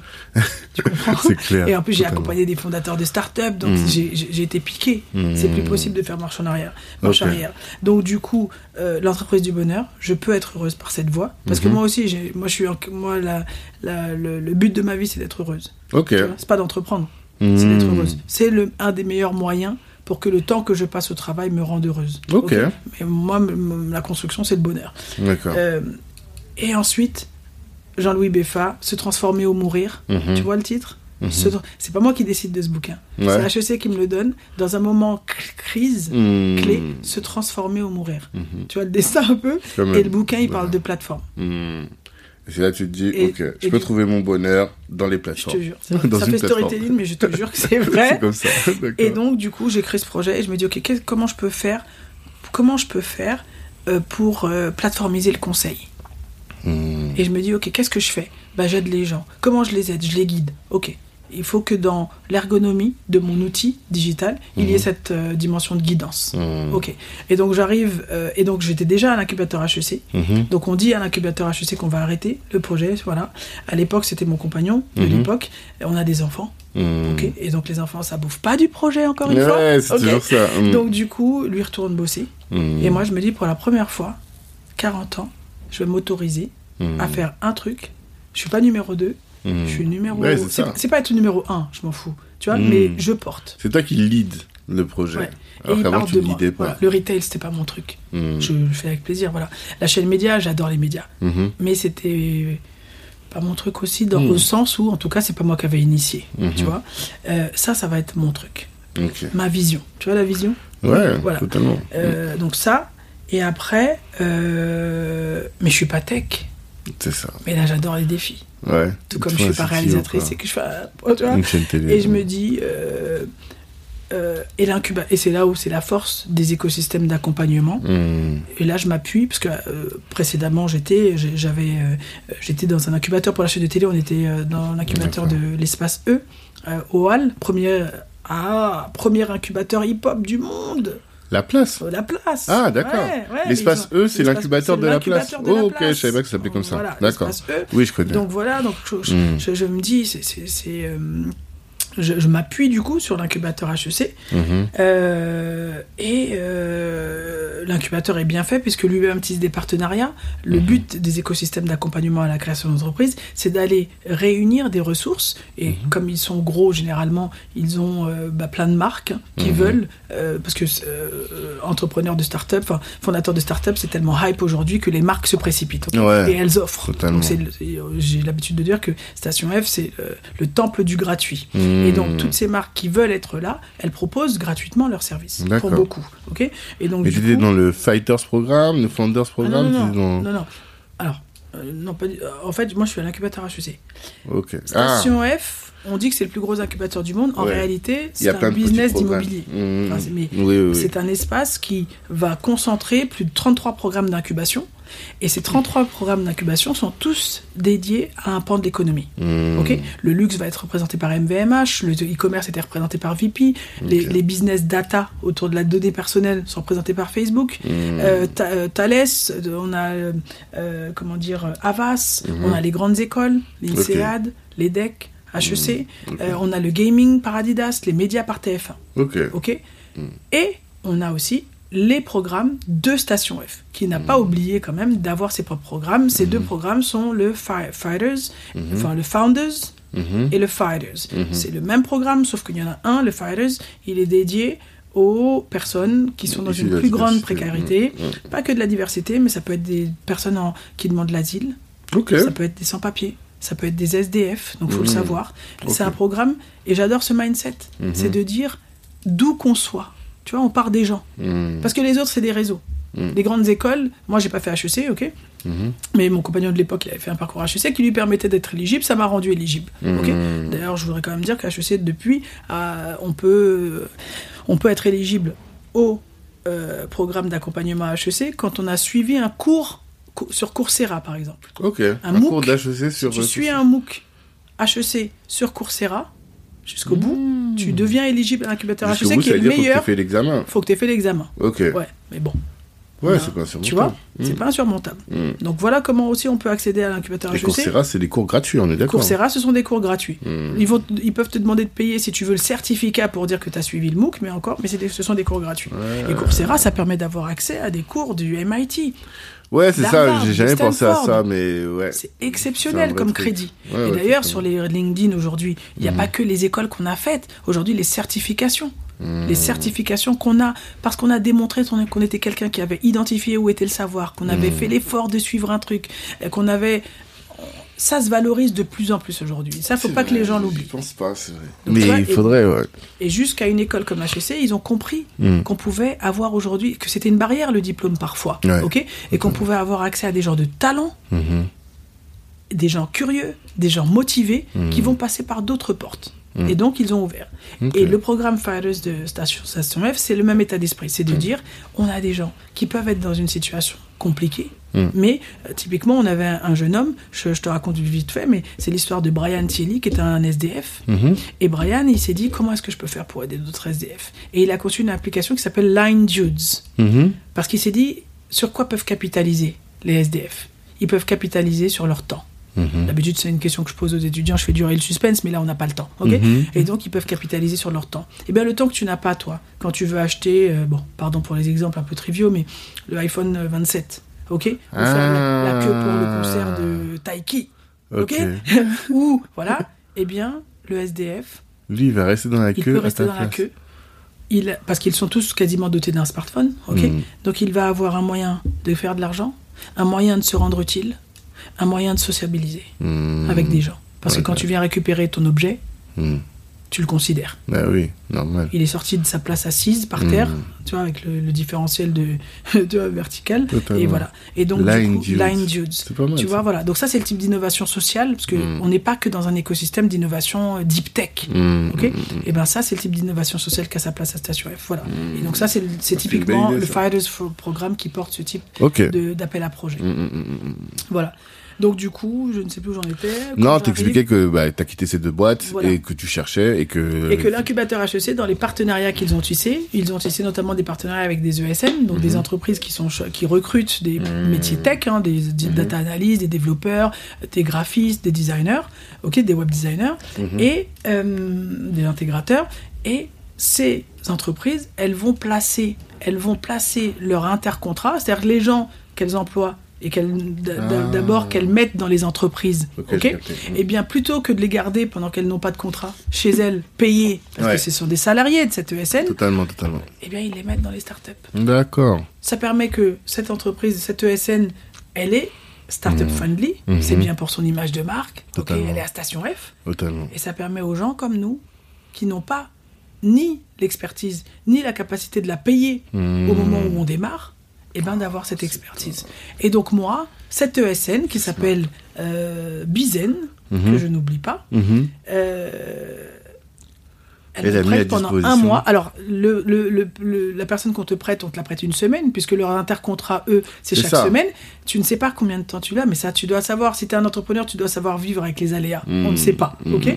Et donc, moi, Cyrine sera restée 4 mois avec moi. Mmh. Euh, 4 mois, 4 semaines. Quatre semaines, d'accord. Et pendant 4 semaines. Mais au on- début, tu savais pas. Je savais pas. Au début, tu t'es dit, ouais, Pendant- début, tant que dès qu'elle peut, elle va que partir. elle est- on est en speed. Ouais, la voilà. première semaine, on considère que on a une semaine pour écrire le cahier des charges. Mm. Je n'ai jamais écrit de cahier des charges de ma vie. Mm. Donc apprends-moi, Cyrine. Bah comment on oui, fait c'est ça, ça. ressemble à quoi déjà? Donne-moi Mm. un template. Mm. Ok. Ensuite, comment on fait? Et Cyrine, on dort bah, dans cette salle. Je pense même qu'on a été dans voilà, une salle comme ça et on écrit. Et on écrit. Tu veux qu'elle fasse quoi ta plateforme, Christelle? Moi, ma plateforme, elle doit faire ça, ça, ça, ça, ça, ça, ça, Et j'apprends. Et ensuite, elle me dit voilà, ça, quand je rentre chez moi, je vais sur Coursera, par exemple, ou Open Classroom, et je, décrypte ce que je viens d'écrire avec Cyrine. Donc, jour, nuit, jour, nuit, jour, nuit. Elle reste 4 semaines. Fin de ces 4 semaines, j'ai un cahier des charges. Voilà. Voilà. Et après, Et tu ensuite- peux prendre une autre personne pour faire le reste. Et avancer, ensuite, bah, je fonctionne comme ça. Et Mhm. ensuite, et, et là où la force, c'est que, tu vois, la- la- le... il y a quelqu'un qui a écrit sur la théorie du don, j'ai oublié le nom de l'auteur, mince. Pardon, ça me vient pas, mais Mhm. le don, tu vois, c'est très puissant. Ouais. Euh, toutes les personnes, quand tu le sais, quand tu es juriste, c'est comme quand tu es mécano, tu as Mhm. toujours quelqu'un qui a besoin, ok? Et ben, Totalement. imagine-toi, Tanguy, que toutes les personnes que j'ai pu aider un jour Mhm. euh, dans une procédure de licenciement, tu te Mhm. reconnaîtras, euh, voilà, et bien elles sont revenues à un moment donné pour me donner un coup de main. Dans Le design, par exemple, de la plateforme, et ben, je l'ai réalisé avec quelqu'un que j'avais aidé quelques années avant. Mmh. Tu vois ce que je veux dire Ouais. Euh, Voilà. Et, et les compétences se sont agrégées jusqu'à ce que euh, j'ai euh, le Une projet écrit. Mmh. Et maintenant, il faut le développer. J'ai fait un crowdfunding. Ouais, Pendant le crowdfunding, j'ai gagné un sponsor. ok. Voilà. Et j'ai eu. j'ai top. C'est une vraie expérience, quoi. Ouais. Et les écosystèmes d'accompagnement, c'est vraiment, il faut savoir, il faut pas avoir peur de pousser la porte, Mhm. parce qu'ils sont là pour aider les gens qui n'ont pas. Ouais, on se rend pas compte de tout ce qu'ils peuvent faire. Ça, là, typiquement, le, le créer ton, ton, ton cahier des charges et tout, mettre à disposition un dev qui est en intercontrat, mais fallait y penser, quoi. Ouais. Et eux, c'est leur boulot d'y penser. Ouais, Mais toi, ton boulot, en Mhm. tant qu'aspirant entrepreneur, c'est quoi? C'est d'être curieux. ouais. Et, et, et là, on va arriver à moi. si on n'était déjà pas déjà à moi Quand avant, même. l'approche écosystémique. ouais. C'est ce, que, c'est ce qui a fait que je t'ai repéré. Mhm. C'est que moi, maintenant, j'aime, je vis, je- j'adore, je ne sais pas comment on peut dire plus, Mhm. euh, l'approche écosystémique. Ne pas rester seul. Ouais. Aller vers tes pairs, aller vers ceux. Là, j'étais jury chez Les Déterminés il n'y a pas très longtemps, Mhm. ou aussi avec Time to Start d'Awad Ramé. Ouais, c'est là qu'on s'est rencontrés. C'est là qu'on Enfin, s'est rencontrés. C'est pas Time to Start, Voilà. Impulsion Ah, Foot. Impulsion Foot. Voilà, je dois Hein remercier mon Voilà. frère Kader aussi qui m'a mis là-bas. Voilà, bah, c'est là Ouais. Quand je t'ai Ouais. vu, j'ai dit Ouh, qui me l'a envoyé? Merci, Maïmouna. Ok C'est clair, et voilà. tout ça. Mais du coup, l'approche écosystémique. Ouais, non, mais ça c'est fondamental. Restez- Mm. ne, ne, ne restez pas, partez de vous. mais Il y a un écosystème qui vous Mm, ressemble. Il y a des gens qui veulent la même chose que vous. Mhm. Fédérés, tu vois ce Mm. que je veux dire? Et donc, du coup, euh, bah, aujourd'hui, ma plateforme, c'est ça. Mhm. J'ai- J'ai créé un outil qui permet euh, de créer des écosystèmes digitaux. Comment C'est ça dont on a besoin. Comment Là, j'ai besoin de Alors, comprendre concrètement. Parce que je l'ai dit, nous, à Black Network, on peut avoir besoin de Eh campus. ben, Alors, mais, mais- mais je, je crois que vous avez besoin. je- que tu me l'as dit aussi, je me suis dit. En fait, Comment Juste pour la petite histoire aussi, Mm. juste euh, d'un point de vue pédagogique, pour expliquer aux gens comment on peut évoluer aussi. Mm. Quand je crée la plateforme, je me dis, je crée un outil. Et Mhm. nous, on s'est érigé en nouvel acteur de l'accompagnement. On va être un incubateur nous-mêmes, ok? Et Mhm. on va aider les porteurs de projets. Je t'expliquerai pourquoi on a arrêté, mais en gros, l'outil, c'est tu ouvres un compte sur la plateforme, tu suis le parcours digital. Le Mhm. parcours tel que je l'ai pensé au départ, il y avait quatre étapes concept, Mhm. immatriculation, point de vente, management. C'est un peu le reflet du réel. Mhm. C'est le reflet des étapes dans lesquelles on passe globalement de manière synthétique. Concept, c'est qu'on travaille l'idéation. L'idéation, c'est quoi? Bah, Déjà, on se représente la marque. Le, le réflexe, le premier truc que les gens ont à cœur de faire, c'est Ah, je vais me faire un logo, je vais me faire une marque. Mais c'est important. Ça se minimise pas. Mais après, il y a des réflexes à avoir. La vérification en termes de nom de domaine et de marque, c'est hyper important parce que c'est con de penser à un truc et de devoir arrêter parce que derrière, tu n'avais pas vérifié que c'est Ok. pas dispo. ok? Ou tu te prends une lettre de mise en demeure par quelqu'un. Donc voilà. Donc nous, on Ça, fait ça ça. arrive tellement. Ah, ça arrive Ouais. tellement. Bah, D'ailleurs, l'entrée du parcours digital chez nous, il se fait par ça. Hmm. Quand tu mets ton nom, on te permet de vérifier immédiatement avec nos partenaires, OVH et l'INPI, Ok. que en termes de nom de marque ou de nom de domaine, c'est libre. Ok. Ok? C'est fondamental. c'est fondamental. Et ensuite, on déroule le parcours. Après, la deuxième étape, c'est de se dire, est-ce qu'il y a un potentiel de marché pour l'idée que tu as Mhm. Ok? L'étude de marché, tout le monde parle d'étude de marché, mais qui sait comment ça se fait? Tu sais comment ça se fait? Enfin, pas toi, mais voilà, les gens savent pas forcément. Et puis, si tu sais pas le faire, est-ce que tu sais qui fait ça? C'est ça. on sait pas. Et donc, du coup, ça, c'est l'intérêt de l'outil. C'est que, un, on t'apporte du contenu qui va t'expliquer les fondamentaux. C'est quel est l'intérêt d'aller chercher, de, de, de t'inquiéter de si tu as un business physique, quel est le bassin de population que ça embrasse? Qui sont les gens potentiellement qui peuvent venir? Quel est le flux piéton qui passe devant ce point de vente avant de le choisir et de déposer, euh, je sais pas, 50 000 balles pour, euh, Mm. pour le bail? Tu vois ce que je veux dire? Pour un Mhm. droit de porte, par exemple. Et ben, avant de faire ça, il y a quelques connaissances qu'on peut aller chercher qui peuvent participer de maximiser tes chances. Ok? Donc ça, on va te l'expliquer. Mhm. Mais si tu ne peux pas le faire, parce que moi, je crois que euh, on alors, il y a des gens qui ont de l'argent, hein, et j'ai accompagné des gens qui vont lever de la dette. Hein, de la, Lever de la dette, c'est aller prendre un crédit à la banque. ok? Ok. Donc, il y a de l'argent. Le problème, c'est que parfois, il est mal employé. Mhm. Mais en tout cas, parfois, il vaut mieux solidifier, structurer son projet. Et si tu veux déléguer, eh ben, on- nous, on a un acteur qui fait ça, dont c'est le métier, qui fait des études de marché. On est, par- on est, on a partenaire de territoire et marketing aujourd'hui. C'est un acteur qui fait des études de marché pour les grands groupes, tous les réseaux. Hmm. Un mec ouvre un Sephora, c'est eux qui le font, tu vois. Un Ok. Darty, c'est eux qui le font. Euh, ils, ont des outils aujourd'hui qui peuvent te donner ces, ces, ces, ces données-là. Et nous, on a négocié des tarifs pour les indépendants. Parce Mhm. Que ça peut être c'est plus cher. Et nous, on a négocié. Hmm. Et chemin faisant, à chaque étape. Donc après, une fois que tu as l'étude de marché, eh ben, on considère qu'il faut créer un plan, un Mhm. business plan. Tu sais pas comment. On t'explique les fondamentaux par la dimension e-learning de la plateforme. Et ensuite, on va te chercher des gens qui peuvent t'aider concrètement, des personnes physiques. Tanguy, il peut t'aider à faire un business plan. Mhm. Et tu vas pouvoir accéder à son offre de service. Tanguy, pour faire un business plan, il te prend Mhm. et il prend tant de temps. Ça, c'est deux données fondamentales. On travaille qu'avec des gens qui sont capables de forfaitiser. D'accord. Pourquoi? Parce que l'entrepreneur, quand il commence, sa grosse difficulté, c'est quoi? C'est que quand il rencontre des gens, tout le monde lui dit Ah, bah ça dépend. Combien? Ça dépend, ça Mmh. dépend, ça dépend, plus ça dépend, plus pas, ça dépend. Ça participe pas de lever l'opacité. Ok. On sait toujours pas. Mhm. Donc, nous, ce parcours digital, il permet à n'importe qui de, dès qu'il ouvre un compte sur la plateforme, eh bien, de pouvoir voir directement eh bien, combien ça va lui en coûter et combien de temps ça peut lui prendre. C'est un peu un outil de simulation.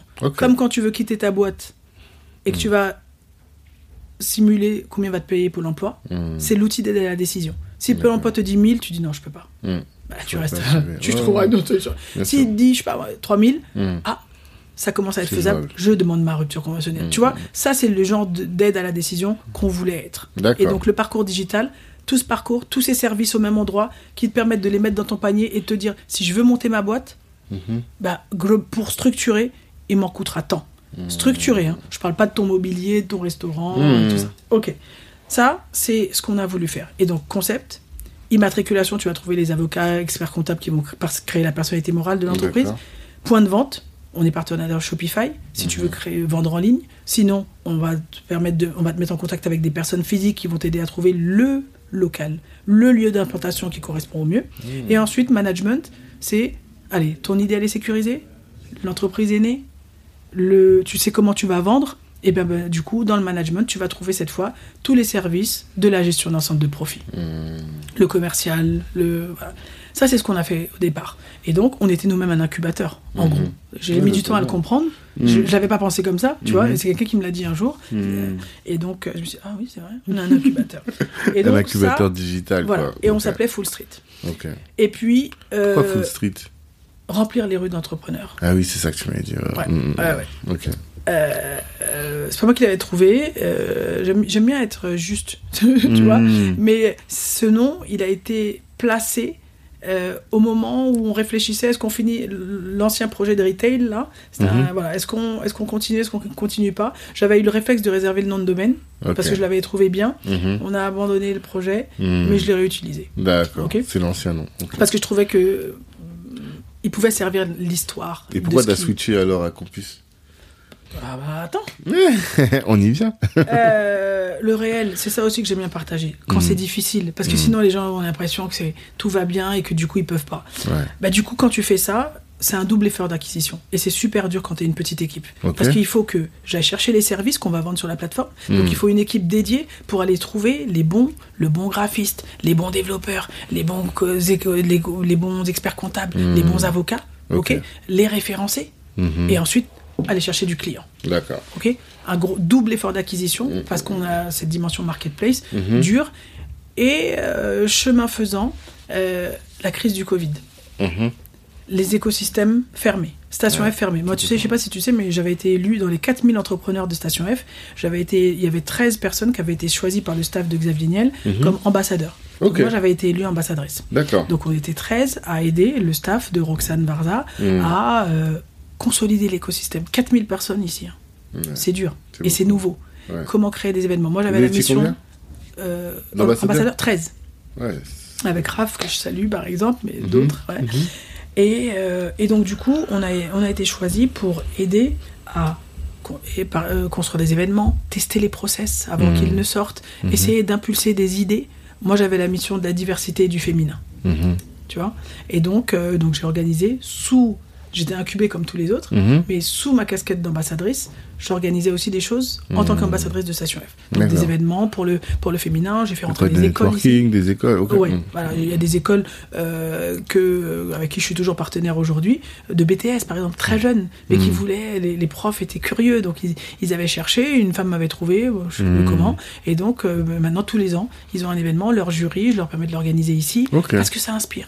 Mhm. Donc du coup, c'est ça l'objectif de ce lieu-là, 220 Ok. millions d'euros euh, de Xavier Niel, Mhm. il faut que ça produise euh, son sûr. impact, Bien tu sûr. vois ce que je veux dire Totalement. donc Mhm. voilà. Et donc du coup, je disais que euh, donc ce travail de curation d'experts, Mhm. plus ce travail euh, de Ouais, c'était une double mission. double quoi. mission, c'était dur. Non, et je te dis, Station F ferme. Mhm. À ce moment-là, moi, on mobilise. Christelle, qu'est-ce que donc les gens euh, de- de- du, vrai staff hein, de Station F m'appellent.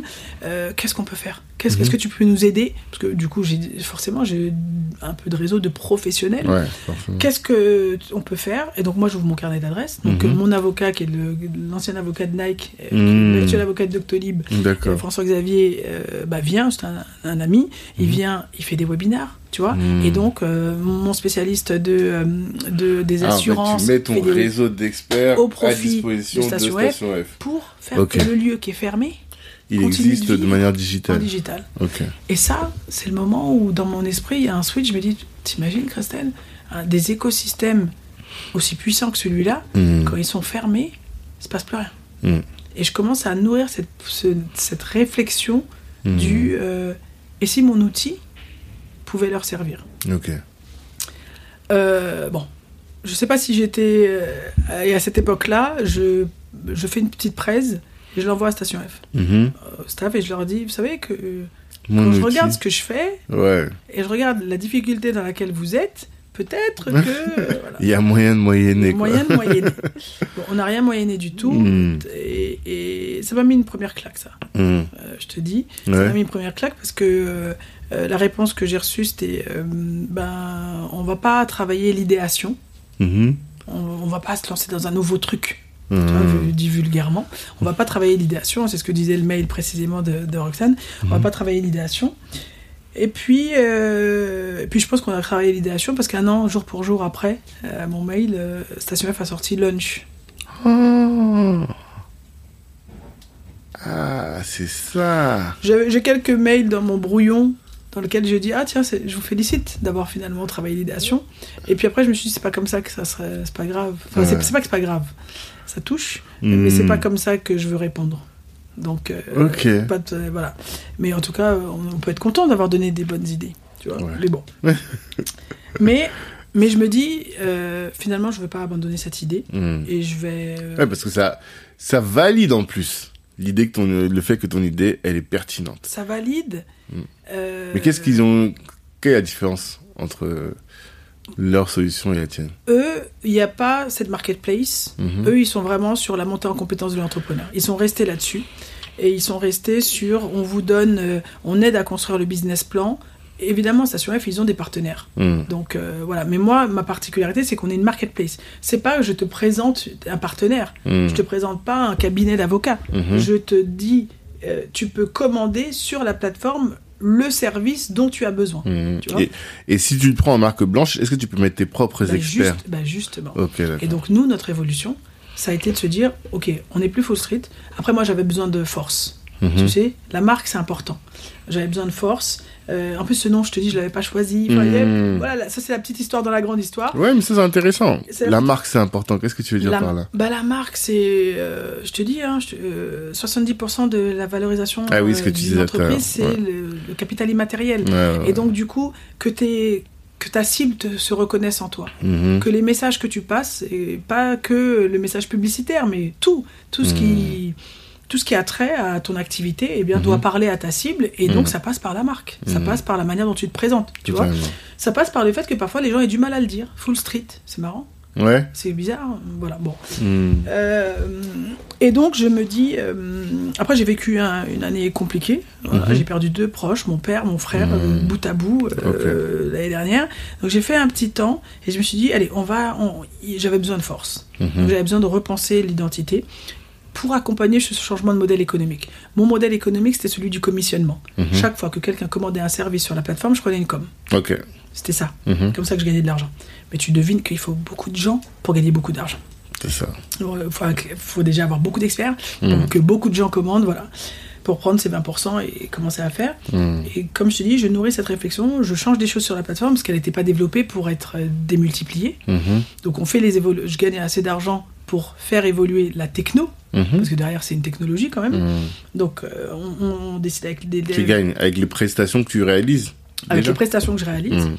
gagner, euh, continuer un temps et Mhm. ensuite faire évoluer la techno pour qu'elle devienne euh, multi-tenant. Ok. qu'il puisse y avoir plusieurs euh, versions, plusieurs instances. Mhm. ok? Et du coup, euh, et c'est ce qu'on a travaillé à faire ces derniers mois, pour que la plateforme aujourd'hui, elle puisse être, si toi, donc Mhm. si Black Network veut son, créer son propre réseau digital et Mhm. permettre à ses entrepreneurs de transformer, de Mhm. passer à l'action, Hmm. eh bien, l'outil aujourd'hui, on le met à disposition des écosystèmes. Pour nous, c'est plus facile des écosystèmes qui ont à la fois déjà leur réseau Ben d'experts, oui, ils n'ont pas ce travail de curation que moi j'ai eu à faire parce que j'étais personne au démarrage, tu vois. J'avais mes gens, mais mes gens ça suffisait pas pour remplir la France. Et qui ont aussi un réseau d'aspirants entrepreneurs. Et je me dis que, et puis c'est un modèle économique. Euh, là, c'est encore la, euh, la prof, mais Mhm. modèle économique qui est un peu plus confortable parce que c'est la récurrence du revenu. Ouais. Et donc aujourd'hui, on vend des abonnements Ouais. on vend des abonnements aux écosystèmes qui veulent se doter d'un outil. Et donc Mhm. l'outil, c'est quoi? Effectivement, il est en marque blanche, Mhm. donc il permet à n'importe qui. hein. Si c'est une école, eh bien l'outil sera au nom de l'école. Si c'est un réseau d'associations, il sera au- euh, aux couleurs de l'association. Et donc, il y a effectivement cette guidance dans l'ordonnancement. On a fait évoluer l'outil aujourd'hui. Nous, on avait ins- institué quatre étapes. Et en fonction des retours qui nous ont été faits, et ben maintenant, on peut avoir le nombre d'étapes qu'on veut. Tu veux huit étapes? Mhm. Ben alors, on Mhm. fait tes huit étapes. Euh, et effectivement, on permet aux gens de recréer leur écosystème en mettant leur expert. Hmm. Et donc, du coup, toi, si tu as déjà tes avocats, tu as déjà tes experts comptables, tu as déjà Ouais. tes graphistes, tu travailles à construire ta communauté. Parce que je crois à ça. Je crois dans l'approche écosystémique. Mhm. Et en plus, économiquement, il est intéressant. Mhm. Parce que toi, bah, du coup, tu peux être euh, en commissionnement là où on l'était nous. Ouais. Tu vois, tu peux être dans. Voilà, ça participe. Parce que ce qu'on oublie de dire, c'est que les écosystèmes d'accompagnement à la création d'entreprise, ils n'ont pas encore une, une vraie maturité. Non, parce qu'eux, ils sont, en général, ils sont euh, subventionnés. Ils sont Ou, ou- subventionnés. en tout cas, ils reçoivent de l'argent de, de quelqu'un, quoi. Ou alors ça. ils ont un mécène, Ouais, voilà, c'est ça que je tu pensais. vois, Hmm. un mécène qui donne, mais qui donne une fois, Ouais, deux fois. c'est pas, C'est pas pérenne. Ouais, ouais. Voilà. Et puis, ils sont beaucoup du gratuit, mais ça va jusqu'à quand? C'est ce que j'ai dit à Station F. Je leur ai dit, on est dans le temple du gratuit. Mm. Ça veut dire que, typiquement, moi, c'était merveilleux. J'ai eu cette, euh, cette ESN qui m'a prêté Mm. euh, cet intercontrat pour écrire le cahier des charges. Mhm. Mais derrière, j'avais quand même un besoin de développement. Hmm. Et quand j'ai demandé un devis à cette même ESN, c'était pas accessible pour moi. Ouais, ouais, je te dis, mon premier devis, c'était quoi? 189 000 euros. Je te le dis. ouais, ok. Alors après, il y avait effectivement, il y avait le, le développement de la web app, il y avait la version mobile et la version euh, iOS. ouais, Mais quand dans même, tous les cas. euh, je te dis aujourd'hui, je suis toujours qu'à la web app. hmm. J'ai pas fait encore l'application ni iOS ni Android Mm, parce que j'ai pas la maturité encore pour, tu Mhm. vois. Je sais même pas si c'est ma priorité aujourd'hui. Ouais, voilà. totalement. Donc, euh, à un moment donné, on a besoin d'une offre de service qui soit taillée pour la cible, pour l'écosystème, pour Ouais, les membres de l'écosystème. Donc moi, maintenant, je me dis, on s'en remet à ceux qui savent déjà faire ça, Hmm. qui construisent des réseaux, et nous, on va les aider en les dotant d'un outil pour digitaliser. Parce qu'on dit aux entrepreneurs, digitalisez-vous, digitalisez-vous, mais les écosystèmes aussi doivent se Tout digitaliser. le monde, tout le monde. Voilà, et voilà pourquoi Campus, Campus, c'est la notion de ce lieu qui regroupe les ressources. Mhm, Tu as les ressources, tu as la guidance, mhm. tu as les ressources pour monter en compétences, ça peut être des vidéos, l'outil permet d'uploader des vidéos, Ok, des podcasts, ce que j'allais dire, des podcasts. non mais, on s'est compris. du texte, Ok. des docs, des Hmm. business model Canva, Hmm. ah, des SWOT. Totalement.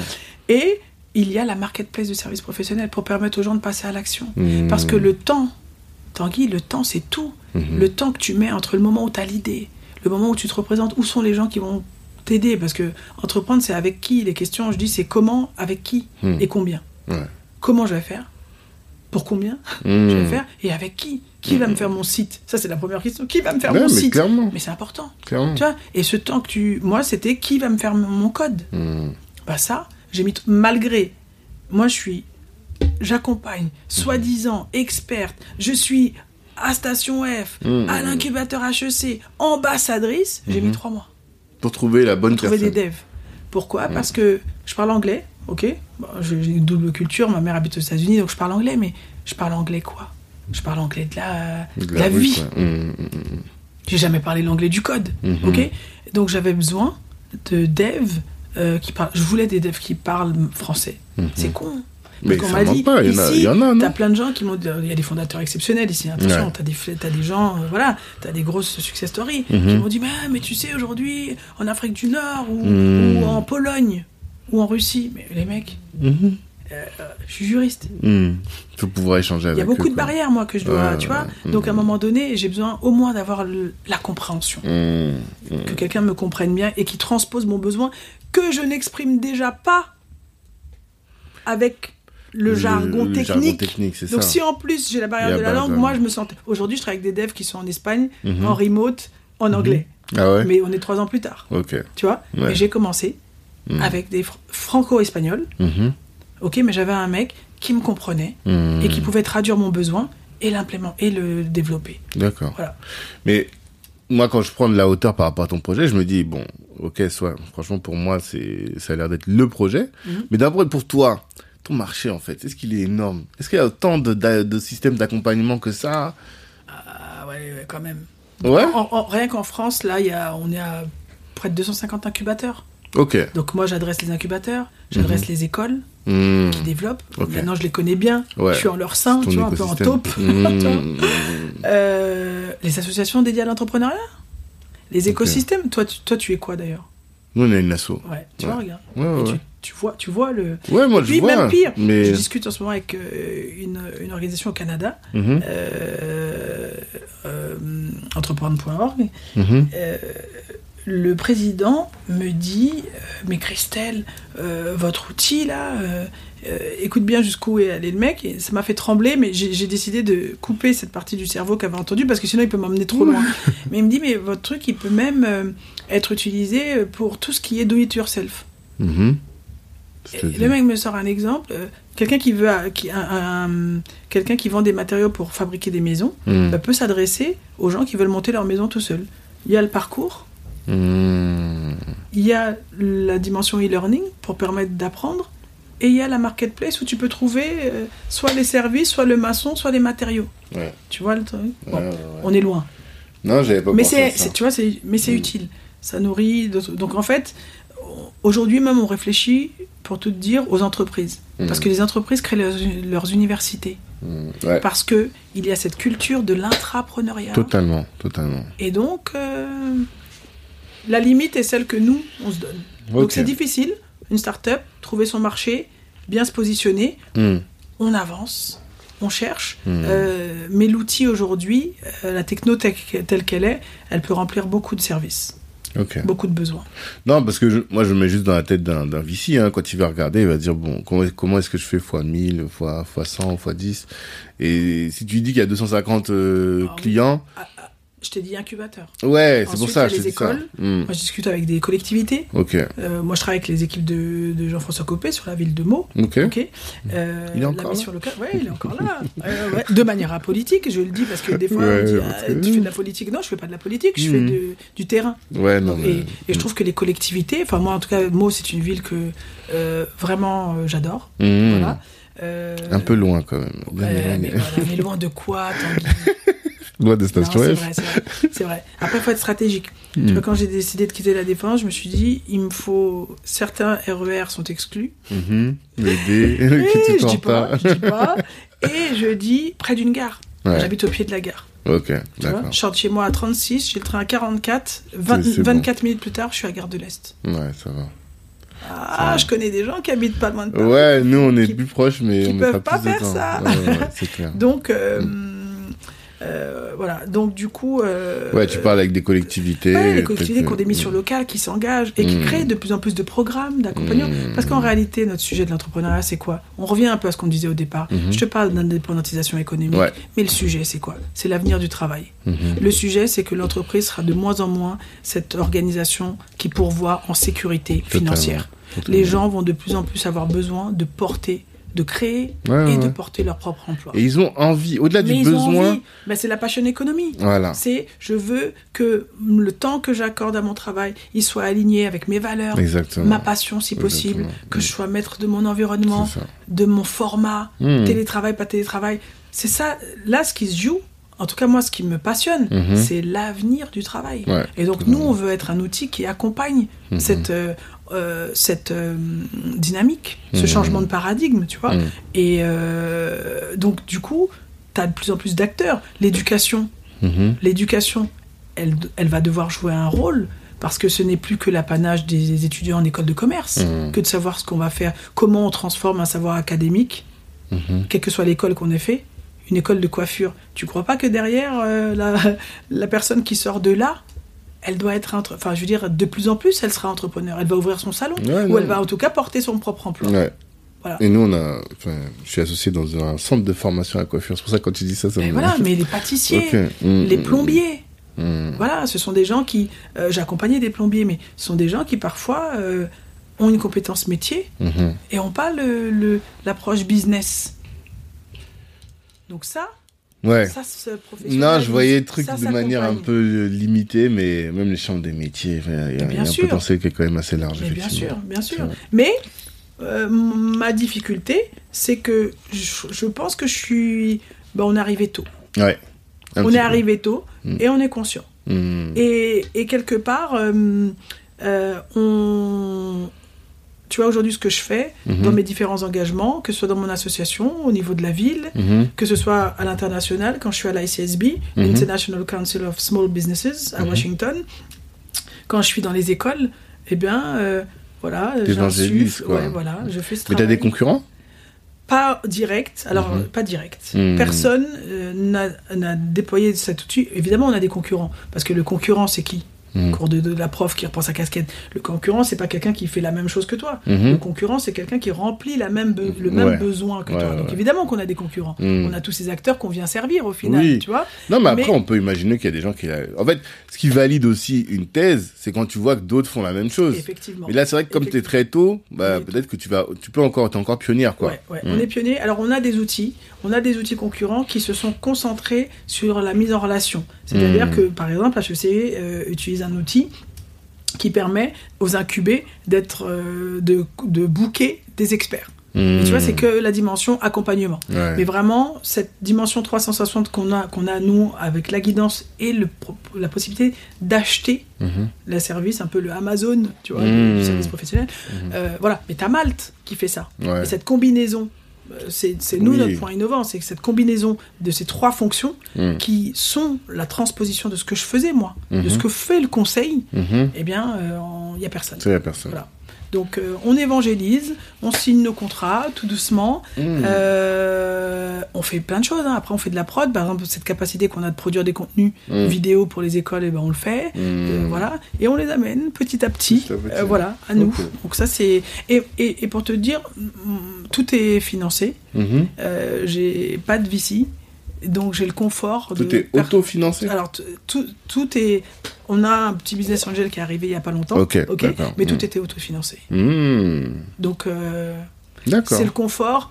Et c'est là où tu vois que peut-être l'ADN de la juriste, euh, quand même, qui sécurise, Ouais, tu vois, ça. euh, voilà, il est. euh, On aurait pu faire même tout un chapitre là-dessus, hein, le bootstrap, quoi, tu mais vois. Le bootstrap, c'est la vie. C'est ça. Mais c'est la vie, oui, la quand vie. tu peux. Mais demain, si t'as un gros concurrent, tu vas être obligé de lever des fonds pour sûr, accélérer, quoi. C'est sûr, c'est sûr, c'est sûr, c'est Mm. sûr. Mais c'est un enseignement sans pareil. Totalement. C'est un, un enseignement sans pareil. Et je suis confortée même dans cette idée que euh, quand tu as un concurrent qui arrive, il y a ceux qui meurent de, de, d'un trop. Euh, tu as des startups qui meurent juste après avoir été financées. Parce Ouais. qu'elles n'ont pas su quoi faire. Parce Oui, qu'elles oui. n'ont jamais su dépenser. Ouais. Et j'ai aussi le, l'ex- l'exemple, on parlait de Cyril Pierre de Guillet de Rocket School, Mhm. avec qui je discute, et quand je le vois, eh ben, je vois que un euro est un euro. Mhm. Et moi, j'aime cette école. Mhm. J'aime cette école parce que pour moi, l'entre... Alors, je vais pas faire le, le vrai entrepreneuriat, le faux, mais en tout cas, l'entrepreneuriat que j'aime, Mhm. c'est celui qui crée de la valeur. Ouais. OK? Qui crée de la valeur économique. Mhm. C'est pas celui...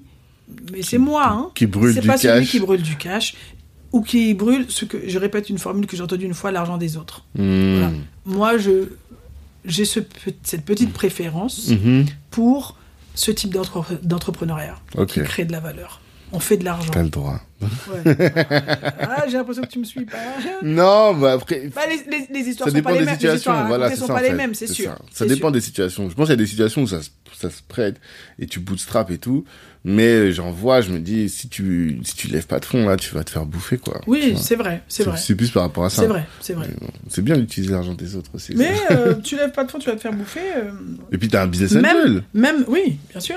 Mais même dans des écosystèmes comme celui-ci, aujourd'hui, Mm. tu as des voix de plus en plus nombreuses qui s'érigent pour expliquer que l'autofinancement, c'est quand même la, la plus vertueuse. Ouais, non, mais c'est la Ah. base. Logiquement, ça devrait être la Ah, base, en fait, tu vois. Mais bon. Voilà. Et puis, euh, on, on en parle euh, du gender gap, on en parle de l'accès au financement. Bah, non, parce que c'est ça le sujet. Non, mais ça, c'est notre sujet. Ah ouais, non, mais voilà. Gender, tu parles gender. Gender, mais Moi, je aussi, parle même, euh, community, plus largement, bien sûr, ouais, ouais. Bien sûr. Donc, si Les tu gens, veux, mm. cette question de oui, j'aurais pu lever. Bah ouais, tu sais que je j'ai commencé cet exercice. Mm. Tu veux de la transparence Je Ouais. l'ai commencé, il m'a fatigué. Ah. Ça m'a fatigué, ça m'a déçu. Euh, moi, je suis quelqu'un qui me sent forte, Mhm. ok? Et je suis rentrée forte dans certaines salles et je suis ressortie trop Ah ouais, petite. ouais. J'ai pas aimé. Je fais Mm. une fois, deux fois, trois Mm. fois, et je me suis dit, je reviendrai, Mhm. Avec plus de. Voilà. mais pas, pas comme ça. Pas Mm. comme ça. Donc, euh, parce, que, parce que ce sont des gens, tu vois, dans le documentaire que je tourne, on a Maxime Paradis qui a accepté de, de, de, de nous parler et Mhm. qui explique la nécessité qu'il a perçue et, et, et pour laquelle il s'est engagé de former les VC. Mhm. Ok? Parce que ceux qui font le game aujourd'hui sont ceux qui ont l'argent. Ouais. Et ceux qui ont l'argent, s'ils continuent de ne financer que ceux qui leur ressemblent, s'ils ne continuent que de financer les business qu'ils connaissent, Mhm. ou les produits qu'ils utilisent, Mhm. on n'est pas sorti. Il n'y a pas d'innovation. Tu vois ce que je veux dire? Totalement. Donc on ne sera pas la startup nation qu'on veut Mm, être. mm, ok? Donc à un moment donné, il y a des gens comme lui, euh, il y a Nicolas aussi dessus qui a créé euh, Baby VC. Ils ont Mhm. compris que ça passe aussi, l'éducation dont je te parle, elle passe aussi par la rééducation des investisseurs. Non, mais ça, c'est Voilà. c'est Et fondamental. ben ça, ça Ou aussi par créer d'autres. euh, je pense à Fabrice Dorego de Blueprint. Je sais pas si tu as déjà oui, entendu parler. oui, voilà. oui, ouais, créer d'autres thèses d'investissement. S'il vous plaît, s'il vous plaît. Et donc ça, c'est important parce que sinon, on peut perdre de l'énergie Mhm. et tu peux perdre confiance en toi. Mhm. Tu vois ce que je veux dire Non, je suis d'accord. Avec euh, avec des gens bah, qui ne font, qui sont pas des, des biens positifs. hein. Oui, non, c'est sûr. Il n'y a rien à dire. Voilà. On est totalement alignés là-dessus. Donc la levée de fonds, Ouais. euh, c'est un sujet, Mhm. mais euh, en tout cas moi j'ai refusé que ça soit mon obstacle parce que ça l'a été. Mhm. À un moment donné et que euh, et qu'aujourd'hui je me dis euh, que euh, et aujourd'hui il y a d'autres horizons qui s'ouvrent Mhm. dans cette direction-là et je me dis ouais maintenant je, je- Hmm. je- c'est plus confortable, c'est plus confortable. Non, mais pff, intéressant. Et euh, putain, on a trop parlé. Et l'Afrique, Oh là là là. bah, alors, par rapport à la a en tout cas, est-ce que Ouais. Campus a Ouais, des velléités de se développer ouais, Est-ce qu'il y a déjà une idée Il y a déjà un truc J'aimerais, j'aimerais. Euh, moi, je suis en train d'ouvrir une, une entreprise au Cap Vert là. Ouais, je, t'en ai parlé. parlé Mais fois. attention, attention, c'est une entreprise qui n'a absolument rien à voir avec ce que je fais aujourd'hui, mais il y a cette dimension. euh, c'est, une entreprise euh, de pêche hein, au Cap Mhm, Vert, mais où, encore une fois, moi je m'engage que dans des projets à impact. C'est un Mhm. projet à impact, et pour moi, l'impact, ça suppose que pour pérenniser, il y ait pas juste l'injection Mhm. euh, capitalistique. Mhm. Tu vois ce que je veux dire? Il faut d'autres types d'injections, il faut d'autres piqûres. Et parmi les piqûres, il y a l'éducation. Mhm. Et quand je dis l'éducation, on va pas apprendre aux pêcheurs à pêcher, les pêcheurs séculaires qui savent pêcher. Mhm. Par contre, on peut leur apporter des best practices. On peut leur apporter des choses qui permettent d'améliorer leurs conditions de vie dans la manière de faire. Ouais. Et donc, donc derrière. L'outil digital peut être utile. Exactement. Il est, Même il pour la commercialisation. Puis, je sais pas, tu parlais la dernière fois d'industri- d'industrialisation, Ouais, c'est ouais, ça Clairement. Donc, si tu crées une usine, bah, il faut éduquer les enfants qui sont... Ouais, non, il y a un vrai truc. Et ce métier de pêcheur, nous, on a à cœur dans ce projet de revaloriser l'image du pêcheur. Moi, je suis allé au Cap Vert deux fois là depuis la rentrée, là, depuis Mhm. septembre, pour euh, faire des, des repérages sur place. Euh, avec euh, notre chère Lydia. Ouais, salue. qu'on salue, on la salue bien bas. Et voilà, Écoutez son épisode pour voir ce que c'est qu'une femme ambitieuse, vraiment. exactement. Et Lydia, est une, une perle. Et euh, comment dire, se rendre compte, entendre parler des pêcheurs, ça m'a fait mal. Ce, ce métier qui nourrit, ok, Ah. ce métier qui nourrit euh, et qui, euh, qui, une- qui, qui devrait peser plus largement dans le PIB et qui Mhm. malheureusement, euh, comment dire, n'est pas considéré. Bah ça, c'est quelque chose qu'on a, on a envie de revaloriser ce métier aussi auprès Mhm. de, de la jeune génération. Ça, c'est hyper important. Donc l'Afrique. C'est dans le projet. plaisir. Alors, il faut qu'on rende la salle. Je mets stop et on va voir après comment on organise les choses. Ciao. On est parti. Ouais, on a eu un petit problème de salle, mais on va clôturer quand même bien les choses. Donc, tu étais en train de parler de l'Afrique. Tu me disais une petite phrase pour... euh, Non, mais je, dis- je disais que l'Afrique, euh, moi j'ai pris ma première claque en 2017 en y allant et que c'est un écosystème qui dans lequel je me vois mhm, parce qu'effectivement il y a tout à construire. mhm. Euh, l'entrepreneuriat, c'est quelqu'un, enfin, l'entrepreneur, c'est quelqu'un qui construit une réponse à un besoin. ouais. Des besoins, on en a. Totalement. Et, et du coup, euh, voilà, je, je, je cherche, je cherche, euh, oui, je suis le moyen d'accompagner cette, euh, cette dynamique-là parce qu'elle me Mhm. tient à cœur, quoi. En tant qu'haïtienne. euh, En fait, la solution aujourd'hui, elle n'est pas paramétrée. La boîte n'est pas paramétrée pour aller embrasser le continent africain tout de suite. Mais en tout cas, c'est dans ta Ah oui, roadmap ouais. sur le long terme. Clairement, bah parce qu'il faut, il faut y aller, il faut Mhm. rencontrer ces gens, voilà. Ouais. La solution en elle-même, elle, se transpose. hein. Il n'y Ouais. a pas de- il y a pas d'adaptation. Au- euh, Il n'y aurait pas d'adaptation à faire. C'est Ouais. juste qu'il faut aller prospecter. D'accord. C'est cet effort de prospection. Oui, que- en plus, il y a pas mal d'écosystèmes là-bas. Bien sûr, bien De- sûr. de- Mais une chose quand même, c'est que je me dis, euh, je vois aux États-Unis, je reviens de Dubaï là, euh, le mois dernier. Mhm. Même à Dubaï, l'écosystème d'accompagnement, il a aussi C'est euh, spécificité. euh, pas, pas tellement en spécificité. La maturité dont je parlais tout à l'heure, le Hmm. modèle économique, c'est la même problématique. D'accord. Voilà. Euh, en Afrique, je ne sais pas Mhm. exactement, mais en tout cas, euh, je vois le- l'engouement qu'ont les jeunes Africains. Euh, je parle plus de l'Afrique de l'Ouest parce qu'après le, le reste, je j'ai pas j'ai pas tellement de euh, d'expérience partagée. Mhm. Euh, mais de ce que j'ai, je pense que l'écosystème, lui aussi, il est en train de mûrir. Mhm. Forcément. Totalement. Donc, donc voilà. Donc je me dis pas que je, je me dis pas que que je rate le game là tout de suite. Oui. Mais en tout cas, c'est un très, c'est dans la roadmap. Ok. Très bien. Très bien. Donc, il faut quand même qu'on arrive vers les questions de la fin. Les, les meilleures choses ont une fin. Mm.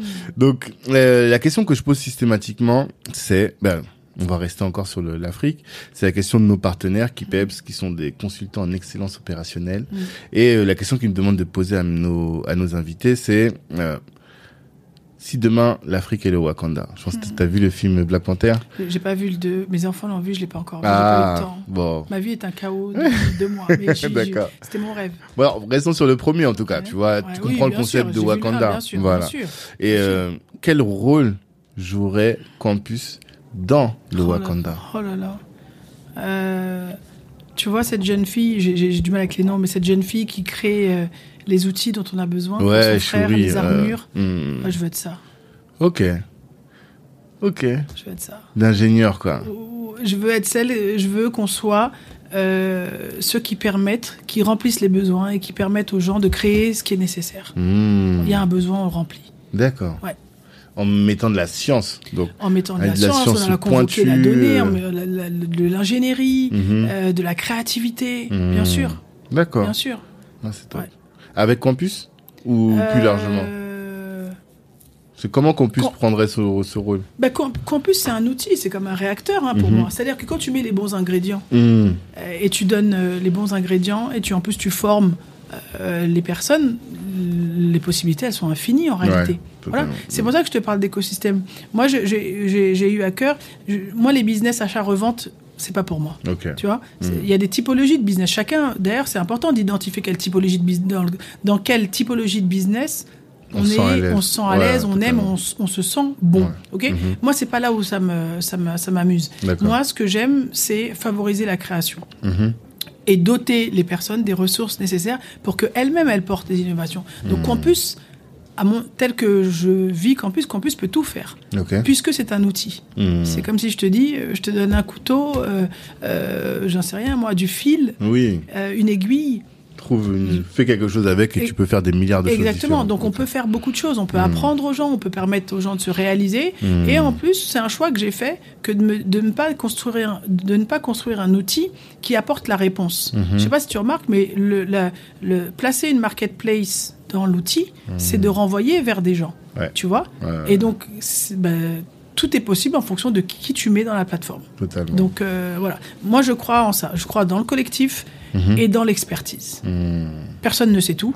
Ouais, Il n'y a pas une personne qui va pouvoir t'aider à faire réaliser ton rêve. Tu as besoin de plein de gens. Hmm. Tu as besoin de gens qui vont t'inspirer. Tu as besoin des gens qui ont des compétences. Tu as besoin d'ingénieurs. tu as besoin de. euh, comment dire, de gens qui vont euh, euh, faire réaliser des choses physiques. Enfin, je veux dire, on a besoin de tout. Hmm. Donc ça, euh, à partir de là, euh, Ok. Campus peut On peut intervenir. ouais. D'accord. Autre question. Euh, ben, tu as dit, il y a deux minutes, tu as dit, ma vie est un chaos. Ouais. Et euh, on connaît la vie des entrepreneurs qui est hyper exigeante. Je sais pas si tu sais, mais les entrepreneurs sont plus exposés que le reste de la population aux problèmes de santé mentale. Mm. Comment est déjà est-ce que tu en as conscience? Ouais. Est-ce que tu sais être sur le fil? Et qu'est-ce que tu fais pour euh, rester du bon côté Ouais. J'ai envie de dire? Moi, je suis béni, euh, Tanguy. Ouais. Parce que je, je te dis, j'ai pas de mérite, mais j'ai un feu intérieur de Mhm. vie. Je te Mhm. dis, moi, ma quête, c'est le bonheur. Mhm. C'est pas l'entrepreneuriat, c'est pas la richesse. Mm. Chemin faisant, oui, je veux bien en amasser un peu. Euh, comment je fais? J'ai pas beaucoup. Je suis une vivante. Tu vois, ma vie est un chaos parce que euh, hier matin j'étais au cirque, l'après-midi euh, j'étais à l'anniversaire de- de- d'un cousin et le soir j'ai travaillé. Mm. La veille, euh, on a regardé le match. Après, on a fait une soirée jusqu'à 3 heures du matin. Et voilà, je suis quelqu'un dont il est rare que mes activités m'aient empêché de vivre un moment, euh, une ambiance. D'accord. Quiconque Ouais. me connaît sait que quand il y a une ambiance, je suis là. Et fait, tu vis tout ne pleinement, quoi. Campus ne peut pas, n'empêche pas ça. Mm. Voilà. L- La réalité, quand même, c'est que moi, même euh, un événement comme la Founders Night dans laquelle j'étais avant-hier est une ambiance. Mhm. Parce que j'aime. Ouais. Alors tu vois, c'est ça, c'est pour ça que je dis que je me sens chanceuse, parce que c'est ma composition qui me facilite un peu. Hmm. Ouais. Tu vois Alors c'est ça, c'est pas forcément ton activité qui te donne du bonheur, mais tu arrives à trouver du bonheur dans tout ce que tu fais. C'est ça. Bah ouais, un peu. Mhm. Et c'est plus un trait de personnalité. Ah mais j'ai hérité. Ouais. J'ai hérité, j'ai rien, euh, j'ai Mhm. hérité. Euh, le, le, le être euh, joyeux, Mhm. c'est une quête chez nous, chez ma mère. Euh, Mes amis aimaient venir chez moi jeune. Mhm. Euh, on est édu on est éduqués. Moi, mes enfants, ils sont éduqués pour être heureux. Ah ouais? Je te jure. Comment on éduque pour être heureux? Ah, Ça, bah, on apprend. un vrai sujet, On ça. apprend. Tous les, euh, le- pas tous les matins, mais je vais leur demander. Au fait, vous êtes, vous êtes heureux? Ouais. je- Mhm. Tu fais quoi? Comment tu as passé une bonne journée aujourd'hui? Mhm. euh, c'est la quête. Et du coup, c'est d'ailleurs, ma, ma fille de 7 ans vient de monter son entreprise. Tu vois, ça paraît con, mais je te jure, c'est vrai. Ouais. Et en plus, elle me reconnaît même pas le mérite. Hein Parce que je pourrais m'en vanter pour moi-même, même pas. C'est que, bon, euh, c'est c'est ma grande fille qui a un employeur, euh, Mhm. qui a offert à ma grande fille des choses pour ses petits frères et sœurs, Mhm. des perles et tout ça. Mhm. Et ma petite a dit, bah, je vais ouvrir mon entreprise grâce à lui. Et donc, elle vend ses bijoux, elle a de l'argent. euh, Enfin, tu vois, voilà, c'est marrant. Mais en fait, quand tu éduques les enfants pour chercher ce qui leur fait du bien, de Mhm. partir d'eux-mêmes, Mhm. qu'est-ce que t'aimes? Bah, Du coup, il- ça emmène vers l'entrepreneuriat. Parce que ça t'oblige à faire un truc. Mmh. Tu vois? Et là, ils se- ils- c'était l'élection des délégués, ils, ont, ils sont tous les deux présentés, mes deux petits. Mhm. La grande n'a jamais voulu, bon ça. Mais les deux petits, la petite n'a pas été élue.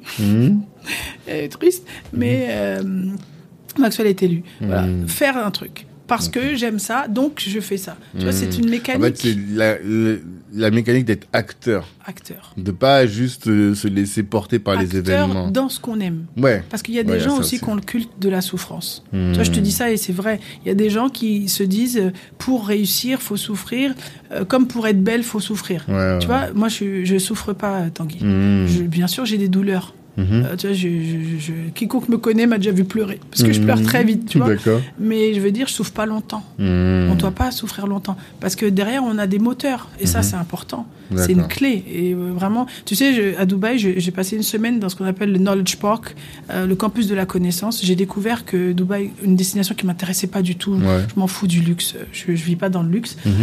Et euh, j'ai rencontré un professeur, un enseignant-chercheur. euh, et d'ailleurs, il sera dans le documentaire avec toi. D'accord. J'ai pleuré Mmh. tellement ça m'a ému ce qu'il a dit.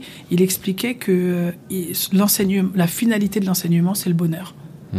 Et que euh, il enseigne l'entrepreneuriat et Mhm. que pour lui, eh ben, je me suis, je, je l'ai j'ai entendu, j'étais pour lui. Entreprendre, c'est construire sa vie, c'est choisir avec qui, Ouais. c'est choisir quoi, c'est Mhm. choisir comment, Mhm. c'est choisir combien. Mmh. Euh, tu vois, c'est se réapproprier les choix Mhm. et pas se dire bon, je dois travailler, je dois y aller, je dois truc. Bah, tu m'étonnes qu'on est plus heureux. Ouais, Et, vrai, et, et, Dubaï, bah, du coup, la décision pour laquelle j'ai décidé de monter, enfin, du coup, je, je- je- j'ai un projet là-bas maintenant, et ben, c'est de. non, mais c'est qu'ils ont un ministre du bonheur. Alors qu'on me dise c'est fou. À Dubaï, c'est ont un vrai? ministre du bonheur. Ok, je savais pas du tout ça. Et, leur, un- un- un- un- et ils ont décidé d'investir massivement dans la connaissance. Mmh. Tu vois le lien Ouais, ouais. Voilà. Et donc, moi, bah, qui, qui, le projet qui est au croisement de ça, je suis là. Mmh. Voilà. Ok. Non, c'est hyper intéressant. Et franchement, je pourrais écouter encore longtemps. Mais le- les réalités pratiques nous rappellent à la, à la, à la vie, à nos obligations. Euh, dernière question que je pose à tout le monde, c'est notre audience, c'est la jeunesse noire, Ouais. entreprenante. Qu'est-ce que tu as envie qu'ils retiennent de ces 2h45 ou 50 qu'on a passé à discuter? Bah, déjà que moi, je suis fière. Mhm. Euh, que euh, tu vois tu parlais du Wakanda tout à l'heure de se voir toutes ces représentations positives et je Mhm. sens euh, j'ai envie de leur dire qu'ils sont sur la bonne voie parce que moi je, je suis né en 79 dans Mhm. les écoles on n'était pas beaucoup pas très populaire on n'était pas hype tu vois et maintenant moi je vois les jeunes et je te dis dans les écoles où j'enseigne ils sont beaux ils sont Ouais. désirés Ça a changé, ouais, c'est vrai. Comme dit Booba, l'époque où les noirs n'étaient pas à la mode, Oh. ça a changé. tu vois, même ça m'émeut. Ils sont, Mm. nos jeunes, ils sont désirés Mm. par les autres. Ils ont, ils viennent avec toute leur force. Donc Mhm. ça, c'est bien. Et ça, faut en faire quelque chose. Mm. C'est pas juste de l'autosatisfaction. Tu Mhm. vois, Vu- quand on est fort, c'est pour faire quelque chose. Donc prendre, prendre une initiative. Et après, j'ai envie de dire. euh, tu vois, la question de l'entrepreneuriat aussi, souvent, je vois, je vois des gens qui se disqualifient parce que euh, dans leur entourage, on, peut-être qu'ils ont parlé, ils ont dit j'aime ça, et qu'on on leur, on, on projette souvent.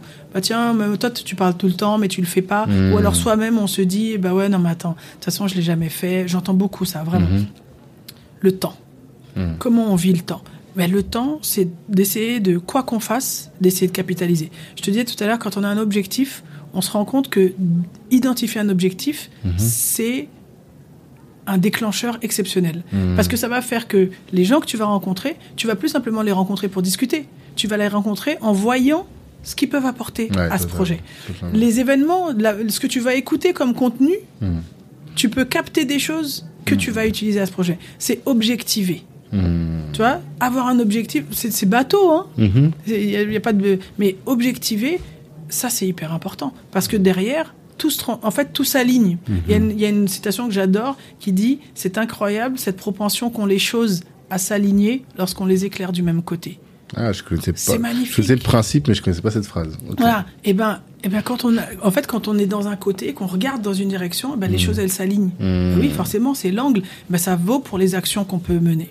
Donc, euh, être acteur, c'est. euh, mais voilà, c'est ce que, c'est ce que. Enfin, j'imagine que je dis rien de nouveau que ce que ce qu'on peut dire des gens avant, mais euh, la puissance qu'on emmagasine là, Mm. cette force que nous on n'a pas. Enfin, je sais pas, hein, je sais pas quel âge t'as, toi. 39. Ouais, t'es 39, t'es plus jeune que moi, Mm. mais nous on n'était pas forts. Ouais, pas en tout cas, fort on, avait des complexes d'infériorité. Ah ouais. Beaucoup. On n'était pas forts comme Ouais, ça. ouais. Moi, quand je vois ce film, moi, quand, tu vois, j'ai pas pu le voir parce que j'ai beaucoup voyagé, voilà. Mais mes enfants sont allés voir. Et c'était la première sortie de mes enfants. Ma fille a 18 ans. Elle a emmené les deux petits. Ah. pour te dire que c'était important. Ils sont allés le jour de la sortie. Mm. Moi, maintenant, c'est comme si, tu vois, je me suis sentie un peu. Ils l'ont vu. Ouais. Moi, je vais y aller maintenant, tu vois, mais c'était une pression. Ouais, voilà. Mais Mm. euh, c'est important. Ouais, Ce, totalement. alors, je discutais, je, je- je- matter. je suis, Mm. euh, comment dire, je travaille en ce moment avec un, un, ancien- un mec qui travaille pour Barack Obama, Ok. qui, était, euh, qui avait été élu par le Sénat, justement, qui promeut l'entrepreneuriat Mhm. à l'ICSB, Winslow. Et euh, il me, il me dit, on discutait il y a deux semaines, il était à Paris. Oui, euh, la vérité historique. euh, je m'en fous de la vérité historique. Mhm. Pardon. Ah, dans le je Wakanda pas dire ça. Ouais. Oh. Je- Mm. non, mais je veux dire, parfois la valeur, Mm. l'impact, tu vois Je veux Mm. dire, Et c'est là où j'en reviens à la connaissance doit pas scléroser. Tu vois ce que je veux dire? Ou ce qu'a dit quelqu'un, ne... non. Qu'est-ce qu'on en fait? Totalement. Le regard vers l'avenir, c'est euh, vers l'avenir par l'action. Mhm. Moi, ça me, ça me porte. Ouais, d'accord. Et c'est un choix. C'est aussi choix. un choix. C'est un choix. Mais- Et, et c'est une, c'est pas de l'auto, c'est pas de l'auto, euh, j'allais dire auto- autosuffisance, mais c'est pas ça le mot. Quand on se sent fort, ce qu'on est en train d'emmagasiner là, parce que Mhm. ce que tu fais, ça participe de renforcer des gens, tu vois. Mhm. Au salon de Business Africa de euh, Motombo, Régis.